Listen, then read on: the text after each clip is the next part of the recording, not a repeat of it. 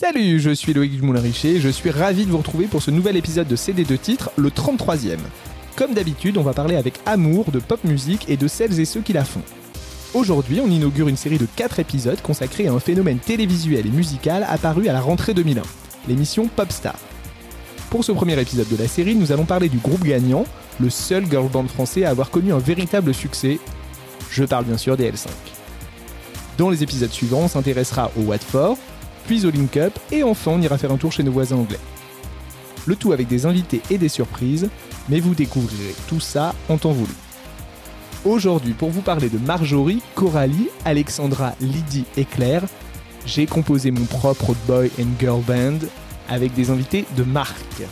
Lana tout d'abord, que vous connaissez sur Instagram sous le pseudo Lana Brocante, c'est la spécialiste de la brocante 90s, elle fait des trouvailles incroyables qui nous renvoient directement en enfance ou en adolescence, et en plus elle est à mourir de rire. Salut Lana. Bonjour Loïc. Ça va? Oui ça va et toi? Oui, je suis très content que tu sois là, merci. Autour de la table également, l'homme dont le rire communicatif que j'espère nous entendrons pendant cette émission est reconnaissable entre mille, un fin connaisseur de la pop culture, Mathieu que vous pouvez retrouver sur Twitter sous le pseudo de Profite en Dieu. Salut Mathieu Salut Loïc, salut Lana. Bienvenue. Hello Est-ce que vous êtes prêts? Toujours prête pour parler des L5. Ok, j'appuie sur play et c'est parti.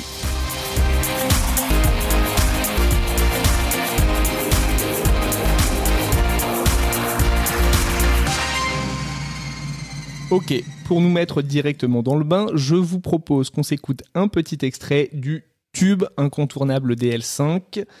On va en parler en détail tout à l'heure, bien évidemment. Vous allez m'apporter toutes vos petites anecdotes et connaissances là-dessus. Pour l'heure, on écoute Toutes les femmes de ta vie. Est-ce que tu envisages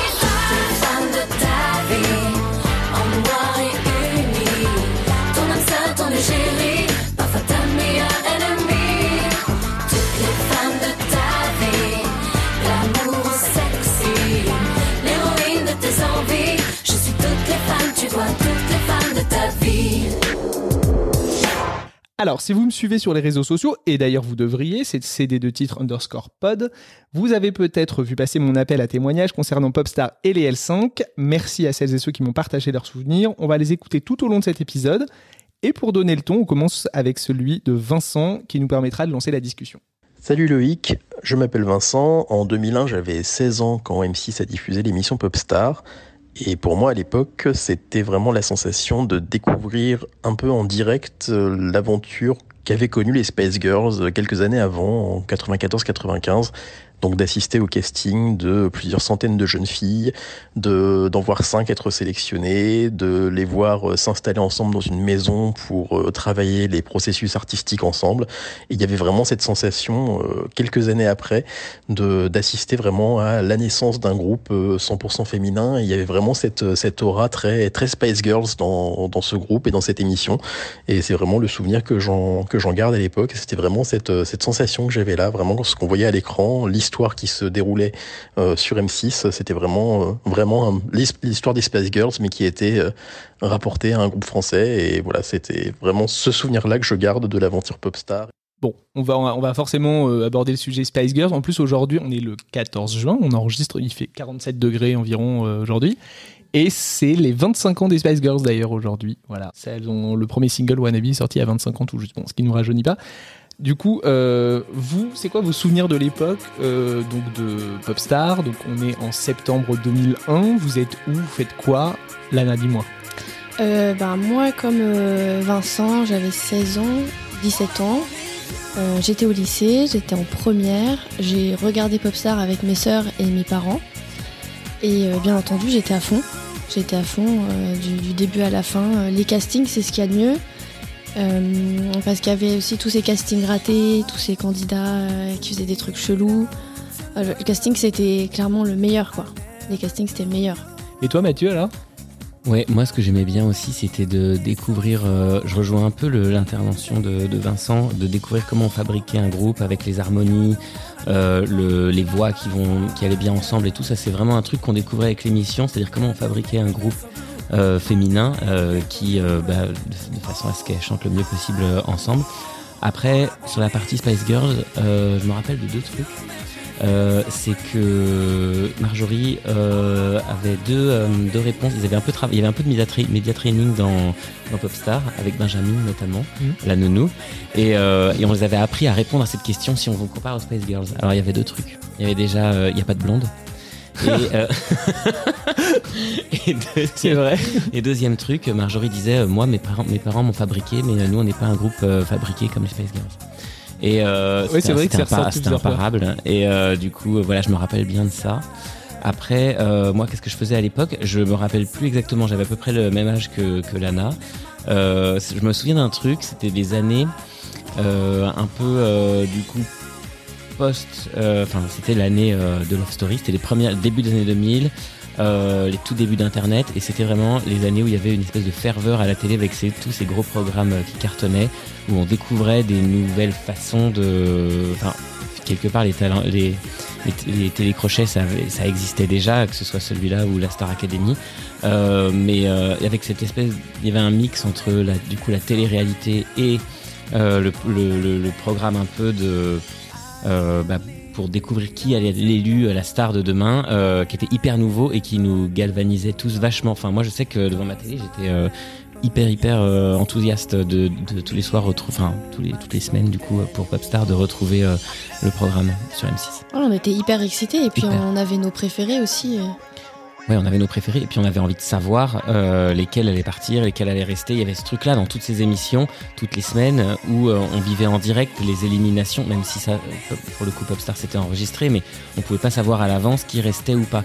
Et il y avait aussi ce truc, vu que c'était les années, les premières années de ce genre de programme, on savait pas derrière. Le succès, en fait, il était phénoménal à la télé. Après, il était phénoménal lorsque les projets sortaient, mais il y avait aussi le doute de est-ce que ça va perdurer ou pas. On n'avait pas de recul là-dessus. Aujourd'hui, on voit bien, même les programmes The Voice, même si ça cartonne, etc., on sait que le succès derrière, il n'est pas du tout acquis, euh, loin de là. Et à l'époque, on se rendait pas compte de ça. On avait du mal un peu, je trouve, à évaluer euh, le, si tout ça allait, euh, allait perdurer, si ça allait s'inscrire dans le temps. Et on était dans un truc très éphémère. On se posait, on se posait pas toutes ces questions. Et pour le, pour autant, on, ouais, on était à fond derrière euh, les candidats. Enfin, moi, je sais qu'on adore, j'adorais ça. Oui, ça me rappelle aussi un autre groupe qui avait été euh, fabriqué dans Fan 2.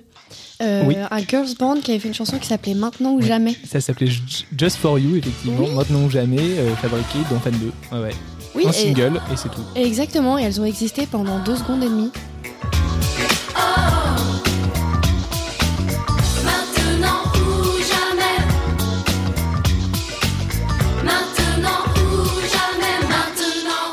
Alors la couverture médiatique était forcément un peu moins forte. C'était euh, Fan 2, c'était le samedi matin, donc c'était un peu moins visible.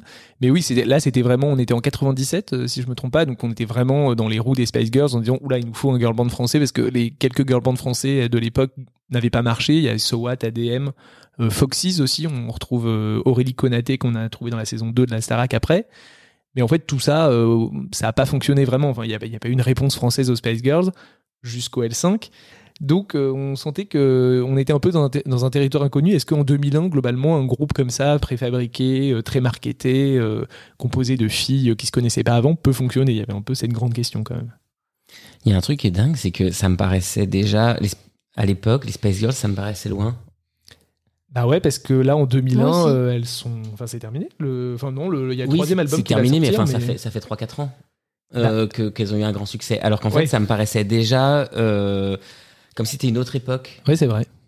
Bah parce qu'elles ont en fait elles ont elles ont eu un succès euh, très rapide qui a duré deux ans. Et puis après effectivement bon le troisième album est sorti un peu plus tard mais euh, mais il a pas en France il a pas eu de succès quasiment. Donc euh, effectivement cette cette page là était était finie. On arrivait dans un dans une mouvance un peu plus propice au groupe au rock. À ce moment-là il y avait pas mal d'artistes rock qui commençaient à marcher. Donc c'est vrai que lancer Popstar en 2001 comme ça dans un marché qui est pas très très accueillant avec la pop d'habitude c'était euh, potentiellement un peu risqué. Bon, après, on a vu que le pouvoir de la télé avait un peu transformé tout ça, quoi.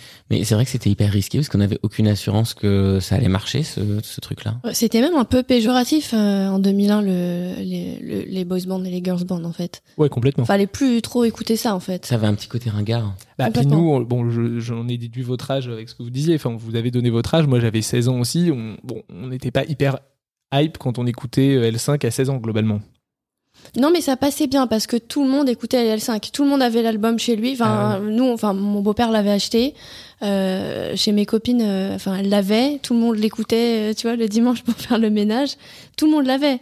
Ah ouais, moi j'ai pas du tout souvenir. ouais. euh, D'ailleurs, j'avais pas acheté l'album à l'époque ni le single parce que j'avais bien compris que c'était un peu euh, entre guillemets un peu ridicule euh, par rapport aux gens avec qui j'étais en cours et tout ça.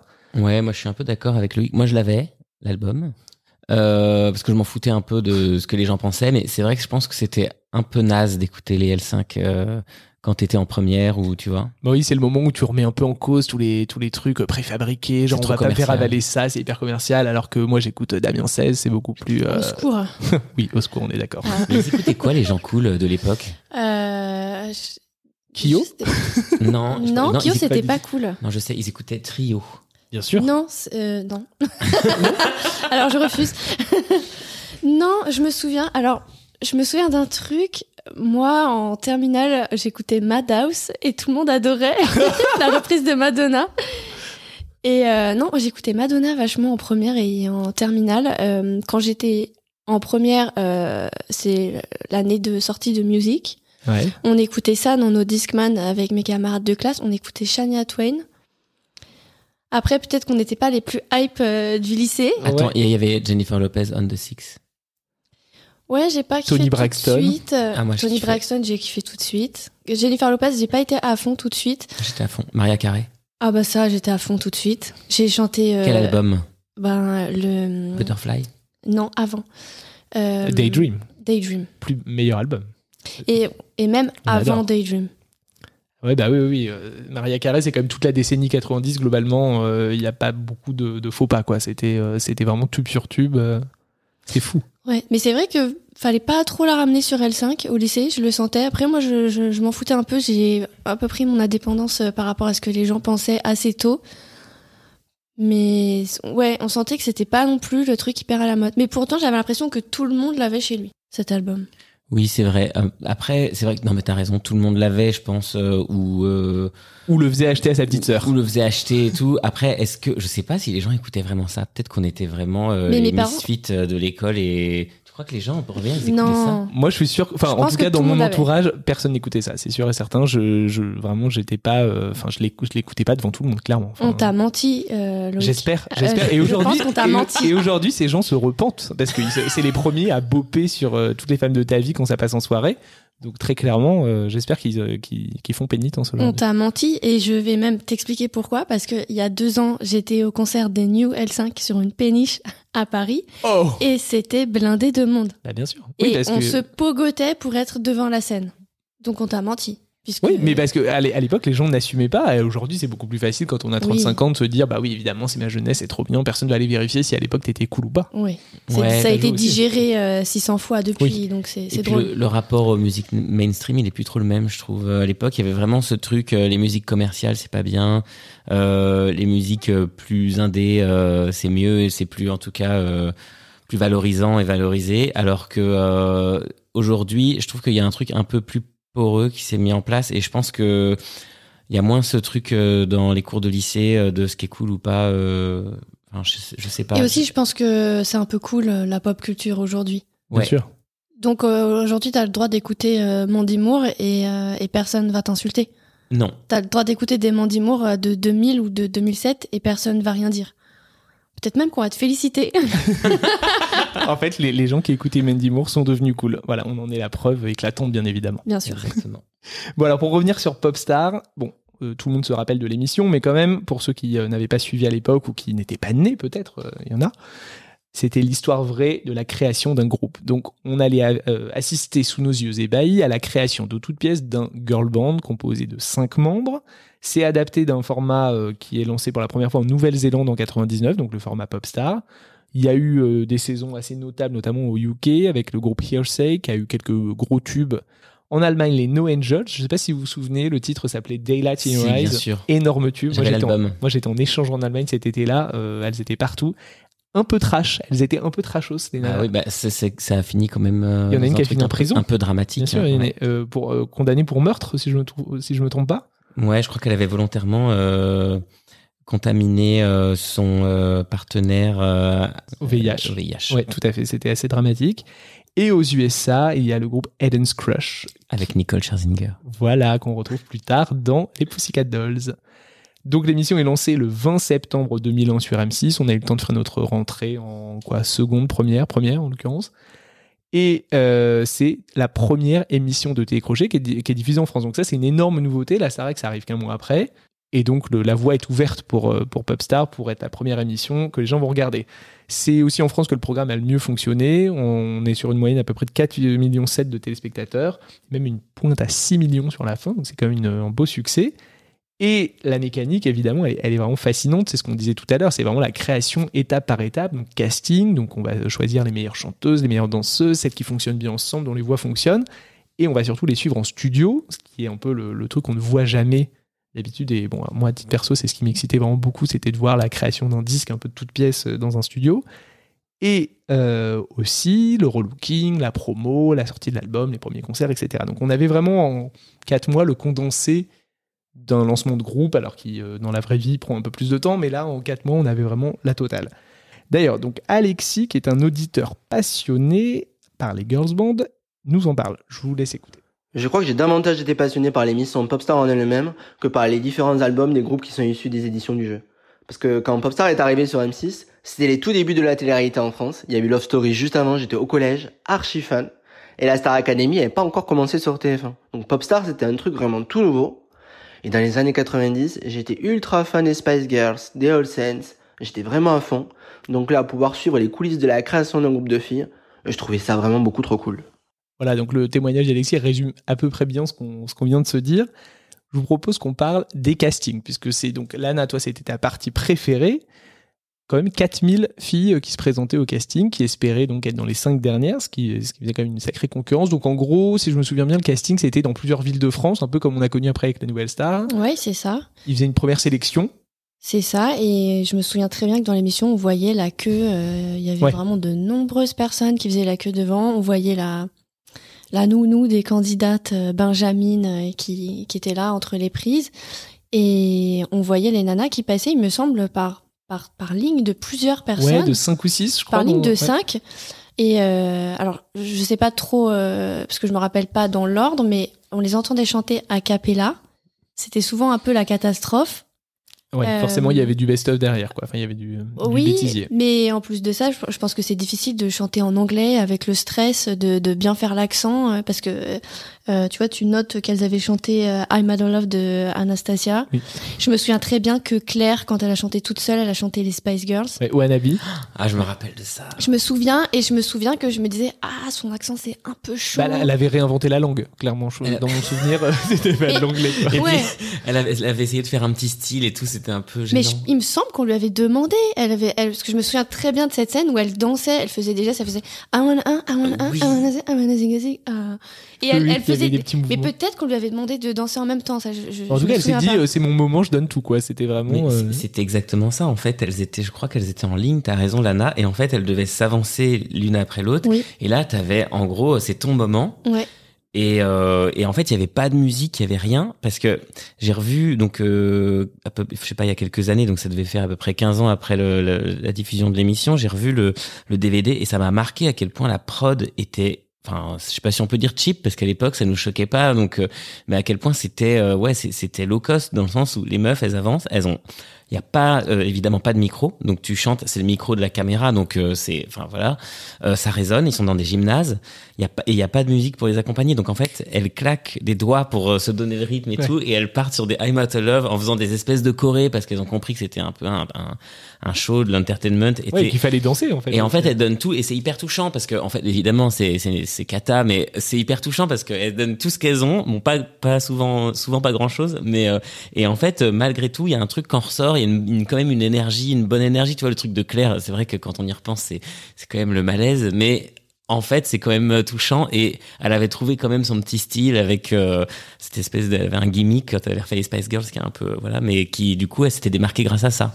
Ouais, mais il fallait du cran pour faire euh, ce qu'elle avait fait et ce qu'elles ont toutes fait d'ailleurs. Ouais, et puis c'était aussi aujourd'hui on on n'a pas le même regard là-dessus non plus. À l'époque, il fallait faire des performances vocales. Tu sais, c'était des voix, genre, Mm. enfin, Oui. c'était vraiment. Ouais, tu sais, des Ouais, il fallait faire des vocalises. Ah ouais, il fallait faire des vocalises à tout prix et puis des voix euh, hyper euh, empruntées euh, qui étaient pas les, les leurs. Enfin, tu sais, c'était les tessitures, ça, ça allait pas, tout était un peu, euh, ça, ça tirait quoi. Donc euh, c'était Oui, Marjo, elle faisait des.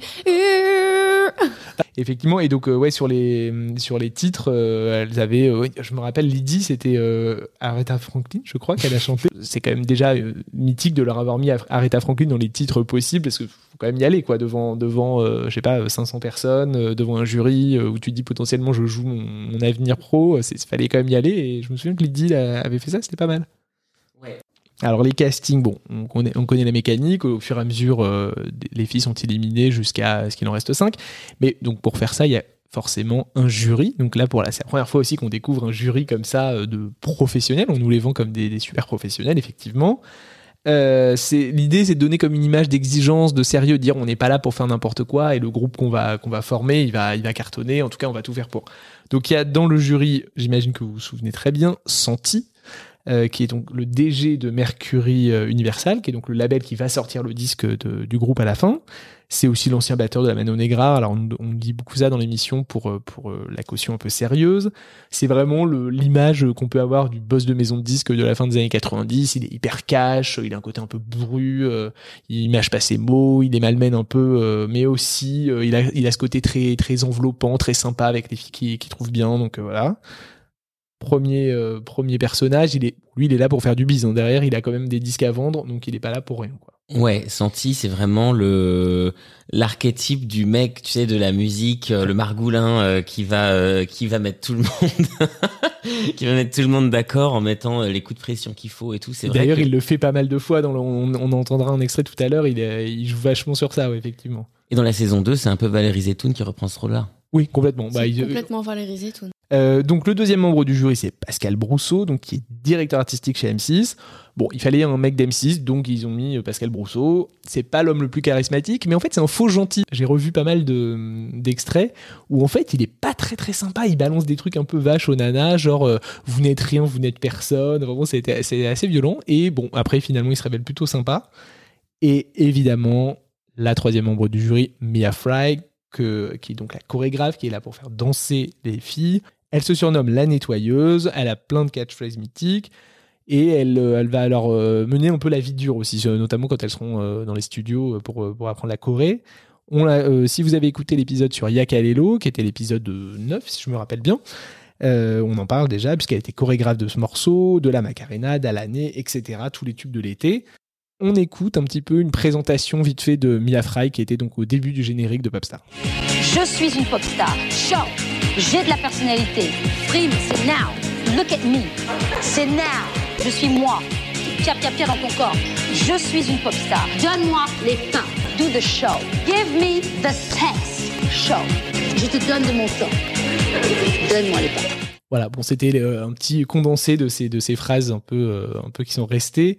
Il y a aussi des personnages secondaires. Alors, on peut en, on peut en parler un petit peu. Donc, il y a Maxime Nucci, donc qui va réaliser l'album. Donc, Maxime Nucci, à l'époque, il est complètement inconnu. Il a 22 ans et on lui met entre les mains donc l'album des, des L5 à produire. On dit en France, on dit plutôt réaliser, mais c'est le, le producteur de l'album. C'est lui qui va euh, enregistrer les voix, qui va, qui va faire en sorte que les, les chansons euh, prennent vie. Et euh, bon, on se souvient aussi qu'il était assez mignon, si je me souviens bien. Il était très mignon. Ouais, il est toujours, on se Et disait il ça est tout à l'heure. très ouais. mignon. Donc, pour ceux qui ne savent pas, Maxime Nucci, c'est devenu Yodelis dans la deuxième partie de sa carrière, parce que Maxime Nucci, ça a jamais trop fonctionné pour lui en termes de, d'ag- de, de chanteur.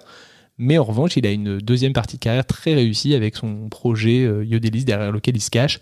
Il a fait un peu de cinéma aussi, euh, notamment dans les films de Guillaume Canet. Oui, voilà, il a pas fait les, les bandes originales des films de Guillaume Canet. Ouais, en fait, ils sont très, ils sont très Ouais, ils sont copains. très il a fait chanter Marion Cotillard euh, sur des titres à lui, il l'a fait venir sur scène. Enfin voilà, ils sont, c'est un peu cette bande. euh, Il me semble que Maxime Nucci a joué dans Alive, qui est absolument. un navet musical avec Christophe, Christophe euh, Willem. Willem. Où il est avant la, avant la nouvelle star, évidemment, et Richard Et Anconina. Richard Anconina. une daube intersidérale, mais qui est, qui est incroyable à regarder. Enfin, il faut, si vous n'avez pas vu E Live, il faut absolument le regarder. Catégorie, euh, qu'est-ce qu'on disait tout à l'heure? Bouge. Comme bouge. Bien sûr. Ouais. Même, même genre de Et truc. comme enfin, héroïne. et comme Il faut héroïne. avoir vu ces films-là. Et d'autres on parlera un Héroïne, petit peu. il est comme un peu au-dessus. C'est vrai, je te le concède. non, non, ouais. non, Eli- Je te Alive, c'est vraiment une catastrophe oui, mais euh, moi j'ai beaucoup d'affection pour les navets, vraiment les choses les pires. Ah ouais, mais celui-là, il est, il est vraiment, euh, vraiment au top. Enfin, Live, c'est un, un navet. Mais Alive, c'est le même truc, euh, genre euh, des gens qui veulent euh, devenir artistes Oui. et oui, euh, c'est une sorte de comédie musicale. un, Ou, un- non, D'ailleurs- un producteur méchant et tout. Dedans, il y a Ginny Lynn aussi. Le bien sûr. saviez-vous? Ginny Lynn, Ah, euh, qu'on revoit dans euh, Les Dix Commandements, bien sûr. Tout à fait. Le dilemme. Tout à fait.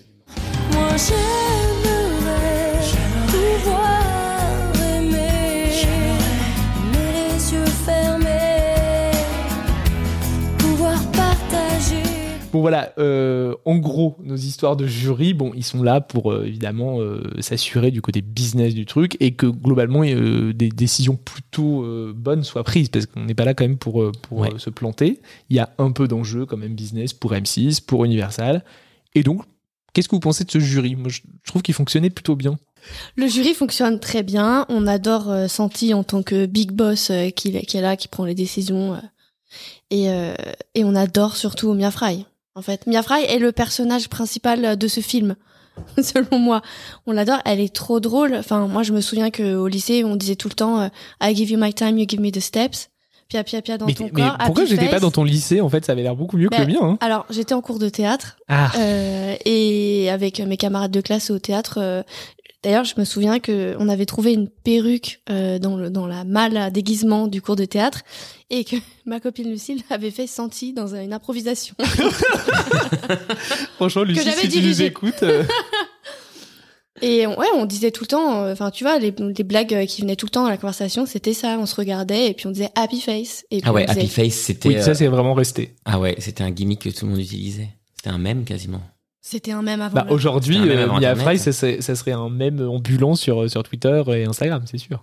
C'est sûr. Après, Mia Fry, elle, en- bon, évidemment, elle, elle en faisait des caisses. Et je pense qu'à l'époque, on aimait bien le côté discipline de ce genre de programme. Tous, ils se faisaient un peu, ils arrivaient en mode, on est les pros, euh, Oui, on vrai. est les stars, on connaît les stars. Euh, tu vois, ils étaient hyper. euh, il y avait un, un- un côté très euh, très dur avec euh, les, les candidates euh, de cette émission et ça vaut aussi pour euh, pour la Starac. Mais c'était vraiment, on n'avait pas de problème à voir. les- Je pense qu'on aimait ça, voir les gens se faire engueuler. Euh, euh, euh, je me rappelle d'une candidate qui avait euh, la voix cassée. Ouais, c'était des, des étapes euh, assez avancées de la compétition. Et elle avait la voix cassée après une soirée sur une péniche, euh, je sais pas ce qui s'était passé et tout. Et du coup elle arrive plus à chanter, elle pleure et Mia Fry l'engueule en lui disant mais c'est ça être une star, euh, t'aurais pas dû sortir. Et en fait on trouvait ça normal. Alors que rétrospectivement, je sais pas si c'était forcément euh, toujours bien de montrer un exemple comme ça, le côté euh, no pain no gain et tout. Euh, enfin, je pense qu'il y a d'autres moyens d'encourager les gens. Et euh, là, on était dans un truc vraiment la culture du mé- la méritocratie Ouais. absolue. euh, et aujourd'hui, je pense que c'est plus ces codes-là. Et je sais pas, à l'époque, ce qui nous faisait rire et on était attachés à ce jury, leur côté un peu méchant et tout. Je, je sais pas si aujourd'hui on serait attaché à, ces personnalités-là. Alors après, moi je pense que ce qu'elle ce qu'elle faisait, euh, tu, tu dis ça, effectivement, il y a un moment euh, dans l'émission, enfin dans Popstar, elle, elle va les engueuler, les filles dans leur chambre parce qu'elles sont pas prêtes, parce qu'elles mettent trop long- longtemps à se préparer, parce qu'elles dorment pas assez tôt, elles sont crevées, machin. Et je pense qu'en vrai, elle les prépare parce qu'elle sait que c'est comme une industrie qui est impitoyable, que globalement un groupe comme ça, il va se faire broyer assez vite, enfin ou alors en tout cas, on va les, on va leur tomber dessus euh, très rapidement pour plein de pour plein de raisons. Et je pense qu'il y a aussi, euh, alors c'est assez caché, hein, il y a une forme de bienveillance aussi de dire en fait, vous allez tellement vous en prendre plein la tronche, et d'ailleurs c'est ce qui va se passer un peu après, qu'il faut que vous soyez euh, en fait au top à chaque fois parce que c'est- c'est très violent. On voit quand elles font la promo où il y a beaucoup de monde, où c'est très stressant. Elles passent de euh, trois mois, deux mois en studio euh, toute seule à euh, des, des hordes de gens parce que c'est le début, parce que euh, c'est un peu excitant, on les a vus à la télé, etc., qui viennent les, les entourer. Moi, j'ai l'impression qu'elle euh, qu'elle jouait vachement ce côté un peu grande sœur, euh, effectivement, à l'américaine, euh, qui s'embarrasse pas des sentiments, qui est hyper, hyper cash et qui leur dit si vous suivez pas tout ça, vous allez vous, effondrer et ça sera fini. Mais je, enfin, je trouve que dans le dans le dans Popstar, c'est assez bien montré en fait. Elles sont, elle est, elle est, elle joue vraiment ce rôle de, de coach un peu. Je me demande, euh, je, je me demande si elle fait pas un peu le show euh, quand même de façon exagérée. À un moment donné, elle va chercher Claire qui a 29 ans à l'époque pour lui dire il faut que tu ailles te coucher alors qu'elle est en train de discuter avec un musicien. Faut dire que à l'époque Marjorie donc venait d'avoir 21 ans. Donc peut-être que Marjorie qui était un gros bébé en plus Bien dans sûr. sa personnalité à 21 ans peut être un peu maternée, mais Claire, tu vois quand même qu'elle a du caractère, qu'elle a 29 ans, qu'elle a pas forcément besoin de Qu'on lui dise quoi faire. ouais. quoi faire. Elle va la chercher un peu euh, par la peau des fesses en mode il faut que tu ailles te coucher. Les filles là, elles sont démaquillées et en pyjama. Euh, tout le monde est prêt euh, à aller au lit sauf toi. Et, euh, et Claire euh, qui est hilar mais qui rit, qui rit jaune en mode ouais, ouais, ouais, ouais. Oui, elle était clairement en plus en train de se la coller avec les musiciens du, du studio d'à côté. Et clairement, et puis elle va la chercher et on voit Claire qui repart avec elle et qui est pas très contente. Et à un moment, elle leur dit un autre truc. Elle leur dit mais euh, mais qu'est-ce que vous croyez? Mais euh, les mannequins dans l'industrie, euh, celles qui bossent, euh, elles sont pas. Elle lui dit un truc du genre. Elles, elles C'est les premières couchées, elles, elles sont, sont pas, en au- boîte de nuit. Euh, celles qui sont en boîte de nuit, elles travaillent pas. C'est vrai. J'ai- J'ai trouvé ça un peu dur quand même. Ouais, mais en fait, euh, je pense aussi par la différence par rapport à aujourd'hui, c'est qu'aujourd'hui, quand on se lance dans un- une émission de télé ou un truc comme ça, maintenant les gens ils ont les codes, enfin ils savent euh, comment ça fonctionne. En plus, l'arrivée des réseaux sociaux, ça a quand même tout chamboulé. Là, à l'époque, c'était des filles qu'on sortait de, de, de l'obscurité totale, qui avaient aucun code, qui venaient pas de, de ce milieu-là, enfin voilà, et qui étaient balancées là-dedans euh, presque du jour au lendemain parce que le temps de tournage était très court. Donc, je pense qu'il y avait quand même une volonté un peu de les protéger et de se dire, on va pas faire tout ça pour qu'elles pètent en plein vol euh, au bout de au bout d'une semaine, quoi. Enfin, Mais cela dit, Loïc, ce que tu dis, c'est vrai. Je pense que là, on, aujourd'hui, peut-être qu'on sait mieux comment ça se passe. Et encore, je suis pas totalement sûr, mais c'est vrai que quand tu prends euh, ces filles qui ont aucune expérience et qui ne savent même pas euh, vraiment ce que c'est ce métier-là, euh, leur seule expérience euh, au moment où elles passent la le, le- où elles font le, le jeu, enfin où elles sont dans la compétition, c'est que euh, elles ont sûrement chanté devant un mec à un moment donné qui les a castés, quoi. C'est le seul truc qu'elles connaissent de cette industrie. Donc, je pense qu'elles se rendent pas compte de ce que c'est en termes de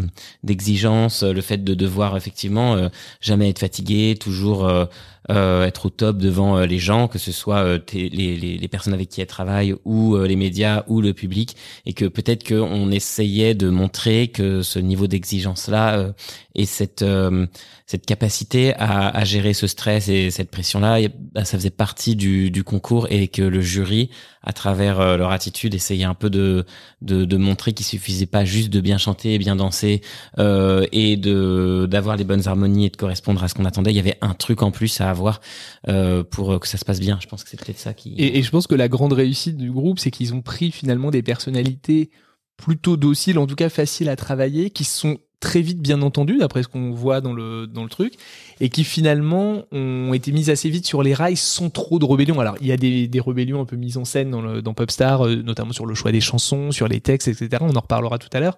Mais finalement, ça va assez vite en fait. Ils, prennent ces cinq filles qui fonctionnent bien ensemble, qui viennent de milieux à peu près similaires, qui ont pas de. alors tu disais il y a une vraie différence d'âge effectivement avec Claire qui a qui a 29 ans, euh, les autres ont plutôt entre 21 et 23, mais euh, ça- elles se elles se ressemblent en fait finalement ces filles. Ouais, elles se ressemblent. Euh, il me semble qu'il n'y a pas eu trop d'embrouilles de ce que j'ai vu dans les épisodes. euh, euh, pas trop de, de disputes. Juste Marjorie qui fait un peu chier, je crois, parce qu'elle arrive pas à enregistrer Ouais ouais ouais. et a- du mal. Elle a le passage le plus difficile. J'espère qu'on va en reparler. On va, on va clairement en reparler. On va clairement reparler. Mais, l'enregistrer, ce mais c'est alors ça malheureusement c'est un, un passage qui n'est pas sur YouTube ou en tout cas sur les internets.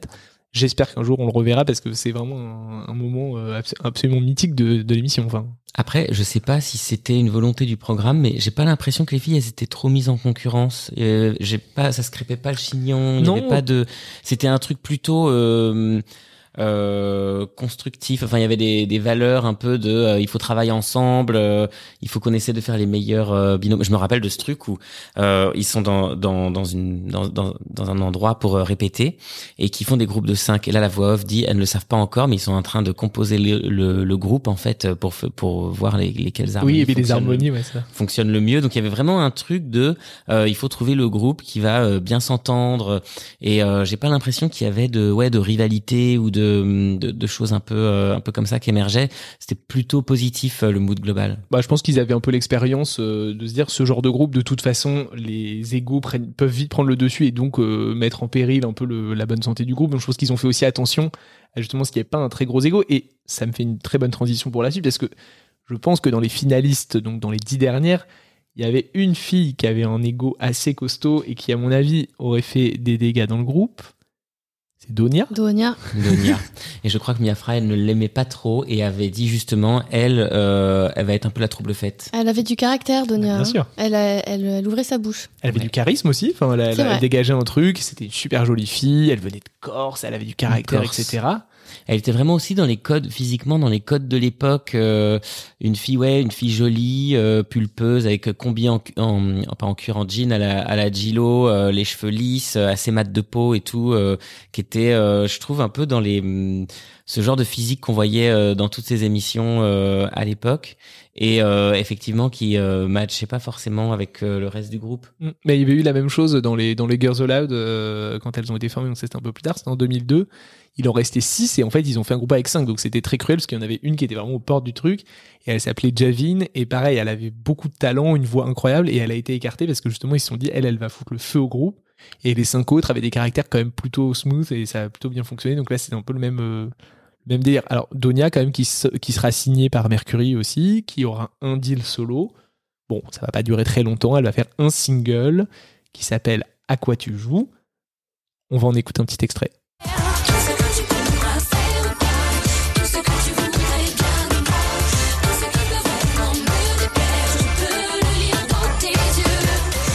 Vous vous souvenez de cette chanson?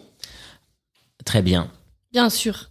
Je me souviens euh, même du clip. Il me semble qu'elle dansait euh, debout à l'arrière de truck Bien sûr. avec euh, d'autres dames.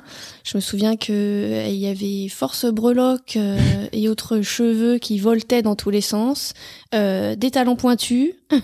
Et des jupes euh, un peu en comment en daim, enfin Oui, oui, oui, bien, bien, sûr, sûr. à la Shakira. Voilà, Ouais, Shakira un petit style exactement. à la Shakira. On, a- on était clairement sur ces, sur ces codes-là. Et d'ailleurs, alors je sais pas si vous vous souvenez de la chanson, le clip, effectivement, c'est copie conforme de euh, Case of the X de Maya. Ça avait été, euh, on l'avait beaucoup dit à l'époque, qui était sorti, je crois, un an avant, une grosse année avant. Et on était vraiment sur, euh, bon, on s'est dit, on va adapter pour la France, même code, même genre de clip, même physique, etc. Et donc voilà. Alors c'était quand même moins bien que Maya, dont j'étais fait. absolument fan Ouais. euh, et j'adorais cette chanson. Et euh, en revanche, Donia, je trouve qu'il y avait vraiment un truc. Euh, j'étais déçu que, enfin déçu, je m'en suis remis, mais euh, j'ai- mais Moi, à l'époque, j'aurais vraiment aimé que ce soit un tube. J'a- J'aimais beaucoup cette chanson et ce genre de de chanson là, et, euh, et je trouve que ça aurait fait euh, un, un- bon titre, mais euh, ça a pas trop émergé. Ouais, 29e des charts euh, pour son, sa meilleure, son meilleur classement. C'est pas dingo, c'est pas non plus délirant euh, comme flop, mais euh, bon, il n'y a pas eu de deuxième single. Euh, Donia est retournée sur son île de beauté et je crois que j'ai vu un truc récemment, elle, elle a monté une marque ou elle a ouvert un magasin de fringues à Ajaccio. si Elle avait dit euh, dans l'émission, moi si je suis pas prise, il y a pas de problème, euh, je retourne m'occuper de ma boutique, il y a pas de souci, genre c'est pas grave. Je Bon, pense qu'elle avait dit bout de chic en Elle avait dit peu. bout de chic. Peut-être qu'elle avait dit bout de chic, mais je me souviens. Alors, elle a dit ça parce que sans doute elle avait déjà un, un travail, elle était, elle était déjà installée. Mais je me demande si elle avait pas un peu le seum en vrai. Forcément. Quand, euh, je pense que quand tu vois le succès du truc, Dire- euh, elle a forcément un énorme seum. Ah non, mais moi, il y a pas de problème. Je retourne dans ma boutique. Hein, ça, euh, je vais vendre des tuniques dans le sud de la France. Il y a pas de Non, elle, était en Corse. En Corse, Et elle avait une, je me rappelle la petite boutique, tu sais, où il y a des fringues qui pendent devant. Bien sûr. euh, Bien ouais. sûr. Un multimarque, je pense. Avec des tuniques. euh, elle vend Mais- des tuniques. Bien sûr. Et, euh, et donc, euh, je sais pas si vous vous souvenez aussi, pour parler de celles qui n'ont pas euh, fait partie du groupe, du coup, à la fin, donc il y avait le, le fameux concert à l'Élysée-Montmartre, qui était un peu le point culminant de, de Popstar, qui était le dernier épisode. Et dans le public, il y, a, était là. bah, il y a toutes les finalistes, en fait, toutes les nanas éliminées à la fin, qui regardent finalement bah, ce qu'elles auraient pu vivre et qui sont là, genre, ah ouais, la chanson est trop bien. Et qui sont bah, dans le public de l'Élysée-Montmartre, euh, filmés en plus. Donc c'est c'est assez cruel quand même. Ça, c'est vraiment la télé-réalité euh, comme on l'aime. Alors attends, moi je me rappelle d'une blonde qui était parmi les ultra finalistes. Euh, coupe au carré, blonde, pra- blonde, Oui, blonde bien platine, sûr. ça vous dit quelque Oui, chose tout à fait. très bien. Je sais plus son nom, mais je crois que je l'aimais bien. Et alors, j'étais hyper triste pour elle parce que quand on lui annonce euh, donc qu'elle est euh, parmi les ultra finalistes, enfin dans le top 10, elle est euh, dans le jardin chez ses parents, euh, dans un petit pavillon avec euh, sur les chaises de jardin et tout. Et en fait, euh, ils sont avec un verre de jus d'orange, genre, et elle est contente, mais c'est un peu triste. Enfin, c'est un peu. Les autres, elles sont avec des potes et tout, et elle, elle était sans amis, sans dans un truc. Et je m'étais dit, Oh, la pauvre et tout. moi, j'aurais pas du tout géré ça comme ça si on était venu me filmer pour me dire que j'avais gagné. Et ça m'avait vachement marqué ce truc. Ça, ça faisait un peu de la peine, quoi. J'avais l'impression qu'elle avait pas d'amis et tout. Franchement, il faudrait qu'on la retrouve. Ah ouais, je sais plus comment elle s'appelle. Moi non plus, mais ça, ça peut se retrouver. Par des, crois? par des recherches approfondies, ça peut se retrouver. Tu vas lui envoyer des mon chéri. Bon, alors le groupe euh, s'appelle L5, ça on le sait, on en a largement parlé. Est-ce que vous vous souvenez des noms qui avaient été pressentis? Donc il y avait une, une certaine Delphine du label qui, si je me trompe pas, euh, a fait une belle carrière chez Universal après. Euh, c'est pas du tout ironique. Elle, était donc la chef de projet marketing euh, de, de Popstar L5. Et donc elle fait un petit euh, brainstorm où on la voit dans l'émission euh, proposer des noms. Et est-ce que vous vous souvenez des, des Oui. propositions? Parce qu'il y avait vraiment des trucs très trash. Alors, il y a Évidence Vilain, ouais, et il y a Ladies First. absolument. Et c'est tout ce dont je me souviens. Et il y en a un qui est vraiment horrible, mais ça, il l'écarte très vite, il rigole. euh, Happy Face. Ah oui, il y a c'est même quelqu'un du label qui dit Ah bah non, Face, Face, ça va pas le faire, c'est pas Ah possible. oui, ça Ah, me j'y aurais pas pensé. Ça me parle. Et pourquoi ça s'appelait L5 C'est- Est-ce que c'est pour M6 Alors, euh, Ouais, les, les euh, rumeurs disent que c'est un rapport. Ouais, un Je rapport. suis clairement déçue par ce que tu viens de dire. C'est-à-dire que tu ne te souviens pas pourquoi elle s'appelle L5. Alors, c'est C'est L5 très grave. à la fois parce que euh, L5, le jeu de mots, E2LES, évidemment, euh, donc petit jeu de mots, mais aussi, c'était le numéro de badge d'Alexandra pendant les castings. Alors oui, Ah, je Lana juge, vous pouvez pas voir, mais Lana juge. raison, ça me revient. Je sur- suis choquée Oh, mais attends, ER. j'ai vieilli, moi, je, je perds, euh, je perds la mémoire. Non, mais t'as raison, je me rappelle très bien le badge et le 5, tout corps. Oui, oui, Bien sûr. tout fait sens. Et voilà, il c'était limite un dossard même. C'était pas un badge, c'était un dossard. un dossard, tu sais, qui est, qui est mis à Oui. l'épingle par-dessus ton petit t-shirt. Et ouais, et elles se sont, elles se sont fadées ça pendant des semaines quand même. Enfin, Absolument. Et, et les gens les, a- les appelaient les 4L, il y avait pas des blagues un peu nulles ou... Ah ouais, Ah, je me souviens de rien, ça. ça Euh, C'était peut-être des... Ah non. Nous on faisait. Bah, alors déjà, on, déjà, on rappelle que Lana, elle était dans un lycée où c'était cool d'écouter les L5, donc on n'est pas dans la même life, clairement. Ah, non, j'ai pas dit ça. euh, enfin, j'ai pas dit ça.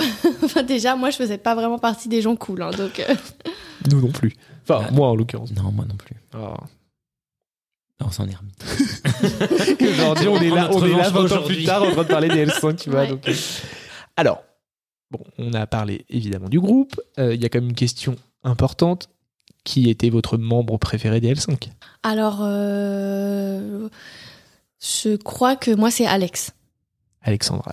Je crois que ma préf c'est Alex. Euh, déjà parce que j'avais euh, beaucoup d'affection pour tout ce qui était cheveux rouges euh, et orange et feria de L'Oréal de type framboise écrasée ou, euh, ou poivron pimenté. Euh, voilà. J'avais moi-même commis cette couleur de cheveux à peu près à la même époque. Ça Ah. t'allait bien ou pas? Euh, je te montrerai tout Ah à l'heure une photo dans mon téléphone. Nous, tu pourras nous passer une photo qu'on mettra sur les réseaux Mais ben, avec pour, grand pour plaisir. illustrer cette période. D- Avec grand plaisir. J'ai hâte. J'ai eu les cheveux au beurre, donc rouge à cajou et aussi plus orange. Ah Ouais, j'ai fait un peu toute la gamme. euh, Mais alors, ce qu'il faut dire pour les gens qui ne te connaissent pas euh, de visu, c'est que tu n'es pas pauvre de cheveux comme cette pauvre Alexandra qui, qui a quand même trois tifs sur le vrai. Alors, je suis pas d'accord avec ce que elle, elle a très peu de cheveux. En fait, il lui avait Ah bah effilé de ouf et elle avait vraiment peu de cheveux. Bah, c'était la ça- mode de l'effilage. C'était la mode Ouais, de c'était- l'effilage. C'était Et- la mode ah de ouais. Et l'effilage. vous avez oublié de dire qu'au milieu de tout ça, il y avait des mèches blondes. Bien sûr. Oui, alors ça, les mèches blondes, c'est arrivé euh, pour, euh, avec le relooking. Mais elle Mhm. avait déjà les cheveux orange euh, C'est vrai. Ils sont pas euh, beaucoup euh, changés. pendant Après- les castings. Après, on parle d'Alexandra, mais aucune d'elles n'a été épargnée.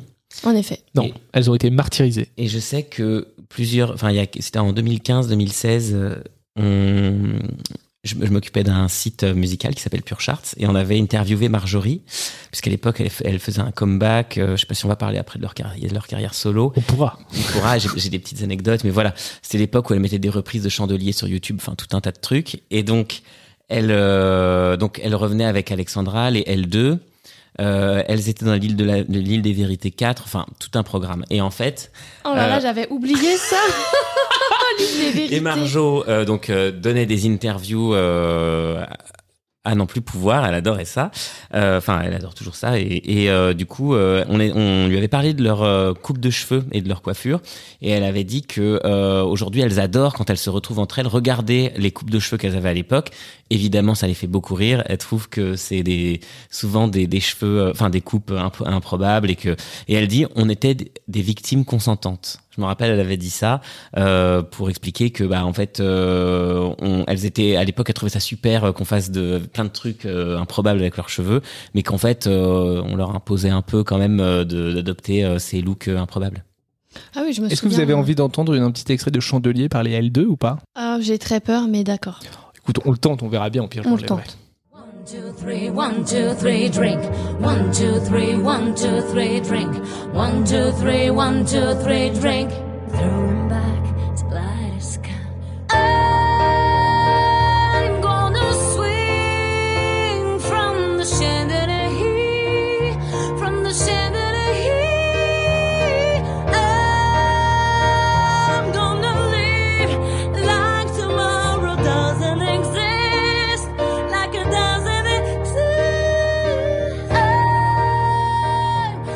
propose qu'on arrête là On peut arrêter là. Alors, euh, comme vous le noterez, Marjorie a fait du U.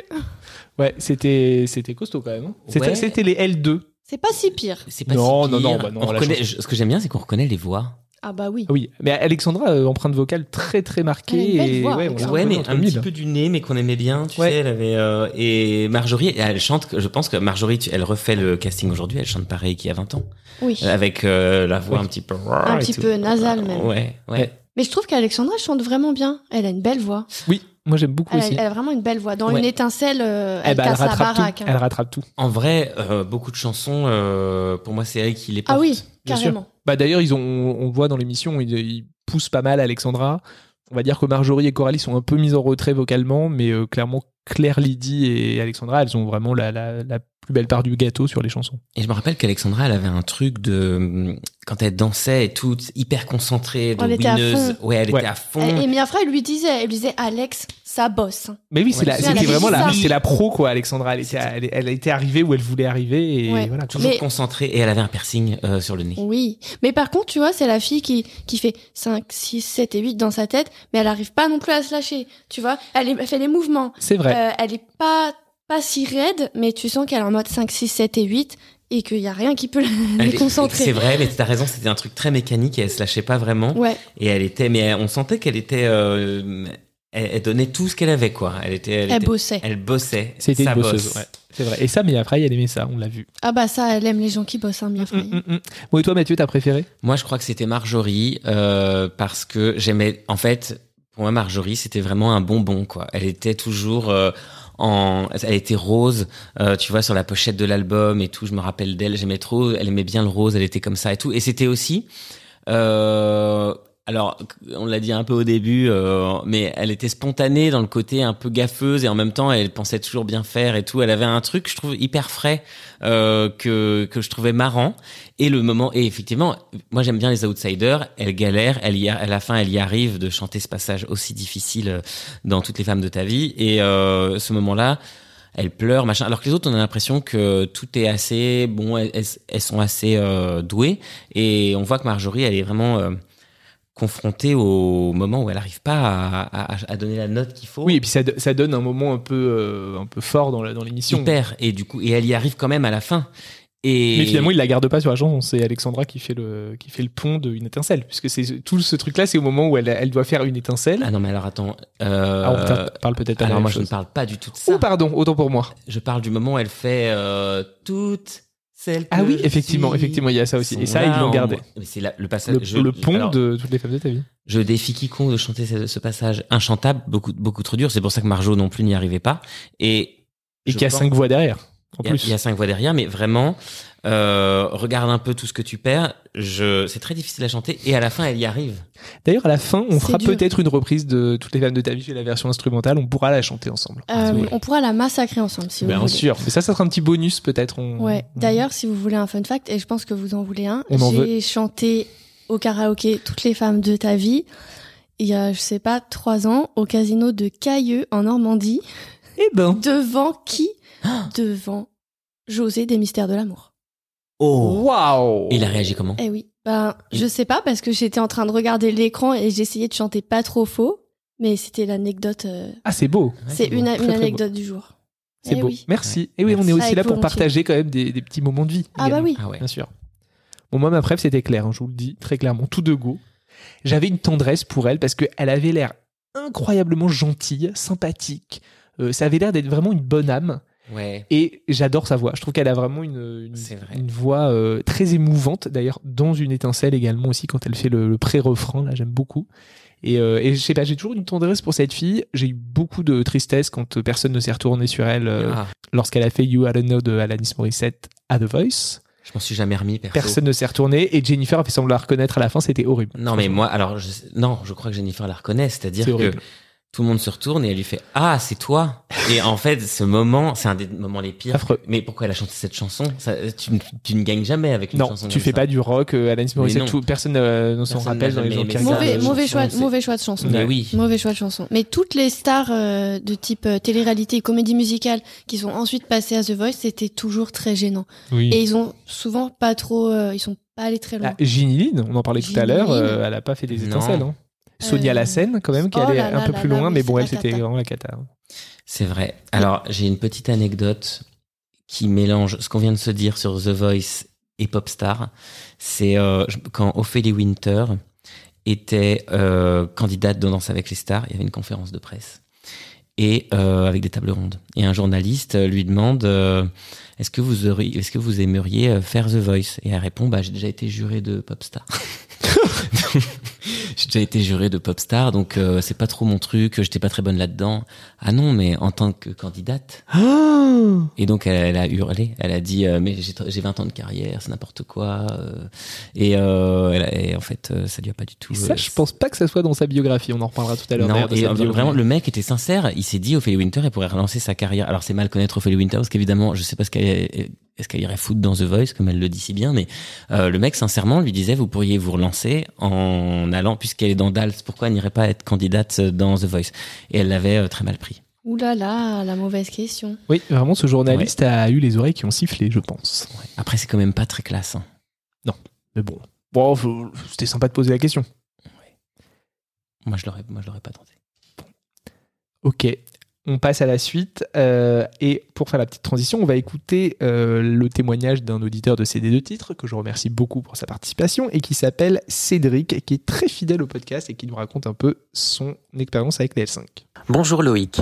En tant qu'auditeur très fidèle de ton podcast et en tant que grand fan des L5, même des années après leur séparation, je ne pouvais que réagir à ce nouvel épisode de CD de titres. Bah, c'est bien simple, j'adore les L5 encore et toujours. Euh, J'écoute régulièrement leurs trois albums que j'adore. J'avais suivi Popstar avec passion, au point de connaître la chorégraphie du refrain de toutes les femmes de ta vie par cœur. Côté titre préféré sur le premier album, évidemment Toutes les femmes de ta vie, mais j'aimais aussi beaucoup Enfumé, En équilibre et Panne d'essence. J'ai acheté le deuxième album que j'aimais un peu moins, même si toujours là et l'indifférence me faisait bien kiffer. Et j'aimais beaucoup le troisième album que je trouve un peu euh, sous-estimé, on va dire. Et j'avais deux gros coups de cœur, Déconnecté et À ta liberté. Voilà. Voilà, donc ça permet de faire un peu le, pont avec la suite, puisque là, on va parler d'un peu de la partie en studio. Alors, on a commencé à évoquer des trucs avec euh, Marjorie qui euh, quelques petits problèmes de justesse vocale. Mais alors, le studio, moi, je je sais pas vous, mais moi, c'était vraiment euh, la partie qui m'intéressait le plus. À, l'époque, je, vraiment, je, voulais être senti clairement, ou euh, peut-être Maxime Nucci. Et donc, je me suis dit, mais là, on va voir tout. Et effectivement, il y, a- plusieurs épisodes qui se passent en studio. C'est pas vraiment expédié. On les voit découvrir les chansons, se les approprier, les chanter, essayer de faire des harmonies, etc. On comprend un peu ce que fait Maxime Nucci comme euh, producteur. Donc ça, à ce titre, je trouve que c'est vraiment un moment qui est hyper intéressant. Et en plus, euh, forcément, la prod a mis les moyens. Ils sont à ICP, donc qui est un studio à Bruxelles, qui est un studio euh, mythique, euh, très reconnu, où il y a beaucoup de grands albums qui ont été enregistrés. Donc elles sont dans des conditions quand même assez dingues pour des artistes débutants. C'est-à-dire qu'elles sont logées dans les studios parce qu'il y a des, endroits pour, enfin il y a des chambres, etc. Donc c'est vraiment un, un lieu dingo. Maxinucci donc gère la production. En fait, on découvre nous en même temps qu'elles euh, ce que c'est qu'enregistrer un disque parce qu'elles elles arrivent, elles n'ont aucune expérience et donc elles découvrent ce que c'est d'être derrière un micro, de s'entendre, de devoir faire des harmonies, de pas chanter. En fait, on a toujours l'impression qu'un refrain c'est euh, les cinq voix à l'unisson, mais c'est pas du tout le cas. C'est cinq voix euh, qui chantent différemment pour essayer de faire une harmonie. Et donc on découvre un peu tout ça. Et moi, je trouvais que c'était vraiment le, côté un petit peu rigolo du truc.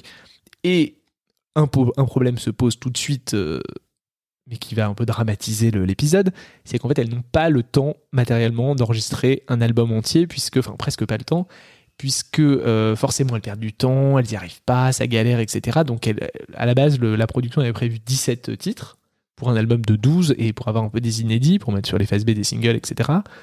Et ben non, en fait elles vont enregistrer que 12 titres, elles n'ont pas du tout le temps. Et d'ailleurs, Maxime Nucci s'en plaignait.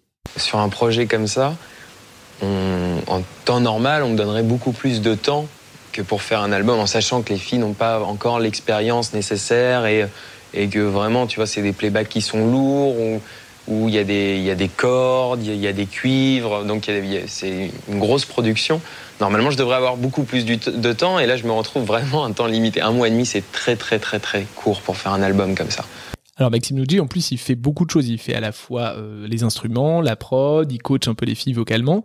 Bon, alors on parlait de Maxime Nucci en studio. D'un Maxime à l'autre, on va écouter donc un auditeur de CD de titres qui nous raconte son expérience avec les L5 et il s'appelle donc Maxime. Moi, il faut savoir quand même que j'avais quand même pas mal honte d'écouter ça à l'époque parce que j'évoluais dans une classe d'art plastique avec euh, une ambiance plutôt euh, donc euh, la rue Quétanou et les ogres de Barbac, donc pas vraiment les L5. Et donc, euh, bon, j'avais quand même un groupe d'amis en dehors avec qui je faisais notamment euh, un peu de danse, euh, avec qui euh, j'écoutais en boucle le premier album surtout et également le deuxième. Hein, euh, euh, parce que euh, pourquoi se priver finalement? Euh, On avait même fait à une époque une euh, chorégraphie sur En équilibre, qui est, euh, je crois bien, sur le premier album, qui est pas un tube, hein, mais voilà, on avait été inspiré par ce morceau, c'était c'était drôle. Et puis, ça m'a duré assez longtemps quand même. Hein. D'ailleurs, à l'époque, j'avais gravé les CD. Et puis, il y a quelques années, je les ai même rachetés chez Emmaüs, parce que à 1 euro, j'aurais eu tort de me priver. Euh, ça faisait un beau souvenir de l'époque. Et la dernière fois que je les ai vus, euh, figure-toi que c'était à la Feria de Nîmes, où elle donnait un concert euh, gratuit, donc en plein air. Donc, euh, ben, grosse ambiance. Euh, je ne suis pas arrêté jusqu'au bout parce que j'étais avec des gens qui n'étaient pas fan-fan. Et malheureusement, bon, ben, j'ai j'ai un peu raté ça, mais, mais c'est quand même un beau souvenir. Pauvre Maxime, mais une belle expérience quand même, mais euh, on est vraiment triste pour lui qu'il n'ait pas pu voir la fin du concert. Parce qu'en plus, je suis sûr qu'elles ont fait toutes les femmes de ta vie en rappel. Moi, je suis triste pour lui qu'il ait eu à écouter La rue qui est à nous euh, en classe d'art plat. Ah ouais, c'est chaud. c'est quand même un destin. On- Et les vraiment- ogres de Barbac. Ah, C'est terrible. Non, affreux, franchement. c'est- Ça, c'est la, la trilogie avec Trio, quoi. Enfin, franchement, tu rajoutes Cincy Emilia là-dessus et c'est fini, quoi. Et tu Ouais. rajoutes Quiz Attack aussi. Bon, et puis il y avait souvent un, 16. un- un petit Manu Chao par-dessus. Ah là là, Ah, quel cauchemar. Mais ça, c'est vraiment les, les heures sombres de nos adolescences, quand même. Et souvent, il y avait Ben Harper. ah, toujours, il était toujours là. Toujours cité. Le, le live in Paris de, de Ben Harper, mais on pouvait pas s'en défaire, quoi. C'était, c'était un enfer. Ouais, ça se voit pas, mais je high roll. Vraiment un cauchemar, quoi. Bon, on va reparler de, plutôt de pop comme on aime, Ah ouais. bien préfabriqué, bien synthétique comme on adore. Puisque, donc, sur cet album, donc en gros, pour vous la faire euh, vite, il y a deux types de chansons sur le premier album des L5. Il y a des chansons qui sont composées par des auteurs-compositeurs euh, qui ont été euh, embauchés par la maison de disques, donc on va en parler, Dorian, euh, entre autres, Miley Ross, etc., qui, qui écrivent des chansons. Et il y a des chansons qui sont achetées à des, à des éditeurs. Et souvent, comme euh, ce sont les meilleurs, on les achète en Suède ou en tout cas en Scandinavie. Donc l'album c'est vraiment un mix de chansons achetées sur lesquelles on va demander à un auteur, enfin un auteur d'écrire un texte, donc d'adapter le texte de la démo pour en faire une chanson en français, puisque évidemment le concept de l'album c'était que tout était en français. Et on voit des choses assez intéressantes. En fait, dans les crédits, quand on s'intéresse un petit peu aux crédits de l'album, on voit quand même des, des collaborateurs euh, plutôt qui ont fait des choses qu'on connaît en fait. Vous avez par exemple Harry Sommerdahl sur euh, la chanson Reflex, le deuxième titre de l'album. Il a travaillé pour Robin, pour Ace of Base, pour les Saturdays, pour The Wanted, pour E- Eric Saade, donc vraiment des pop stars euh, internationales connues. On a aussi euh, Peter Manson qui a écrit Une étincelle. Il a écrit pour Mandy Moore, donc c'était l'épisode précédent de ces deux titres. Il a écrit pour le boy band anglais Blue, dont on reparlera bientôt. Il y a aussi Andreas Karlgaard qui a aussi écrit Une étincelle, qui a écrit Ma Révolution pour Jennifer, donc la musique bien sûr. Et euh, Mon Ange pour Nolwenn Leroy. Donc on voit que là, euh, en l'occurrence, ils ont dû acheter un lot qu'ils ont redistribué ensuite euh, pour les différents artistes signés par Universal. Mais en gros, voilà, c'est tout ça pour dire que cet album, il a quand même été confié à des, enfin, en tout cas, on a acheté des démos plutôt quali à des gens qui savent faire de la pop. Et clairement, l'ambition de cet album, c'était de faire de la pop qui pouvait sonner international, en tout cas dans les instrus, pas forcément dans les paroles, puisque comme on l'a dit, tout est en français. Mais voilà, ils ont aussi pris pour écrire les textes des auteurs-compositeurs plutôt jeunes, euh, plutôt en phase avec ce type de, musique. Donc Dorian, qui est un chanteur pop qui a émergé dans les années 90, qui a écrit beaucoup de titres, on en reparlera.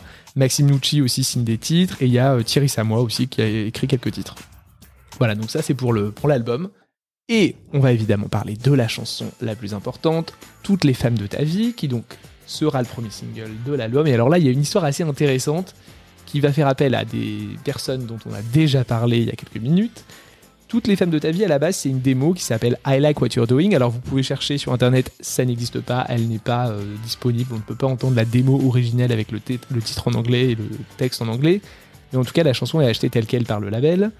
Elle, est donc, elle doit donc être euh, adaptée. Et qui se cache derrière l'instru de toutes les femmes de ta vie?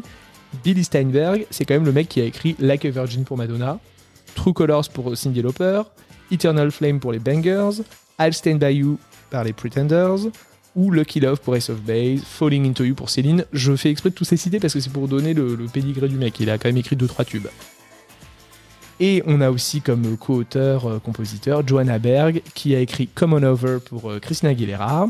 Jessica Sim il a écrit pour Jessica Simpson aussi, pour Cher. Donc voilà, c'est des gens qui, pareil, savent faire. Donc c'est vrai que l'instru de Toutes les femmes de ta vie, elle est très efficace avec cette guitare là un peu euh, proéminente.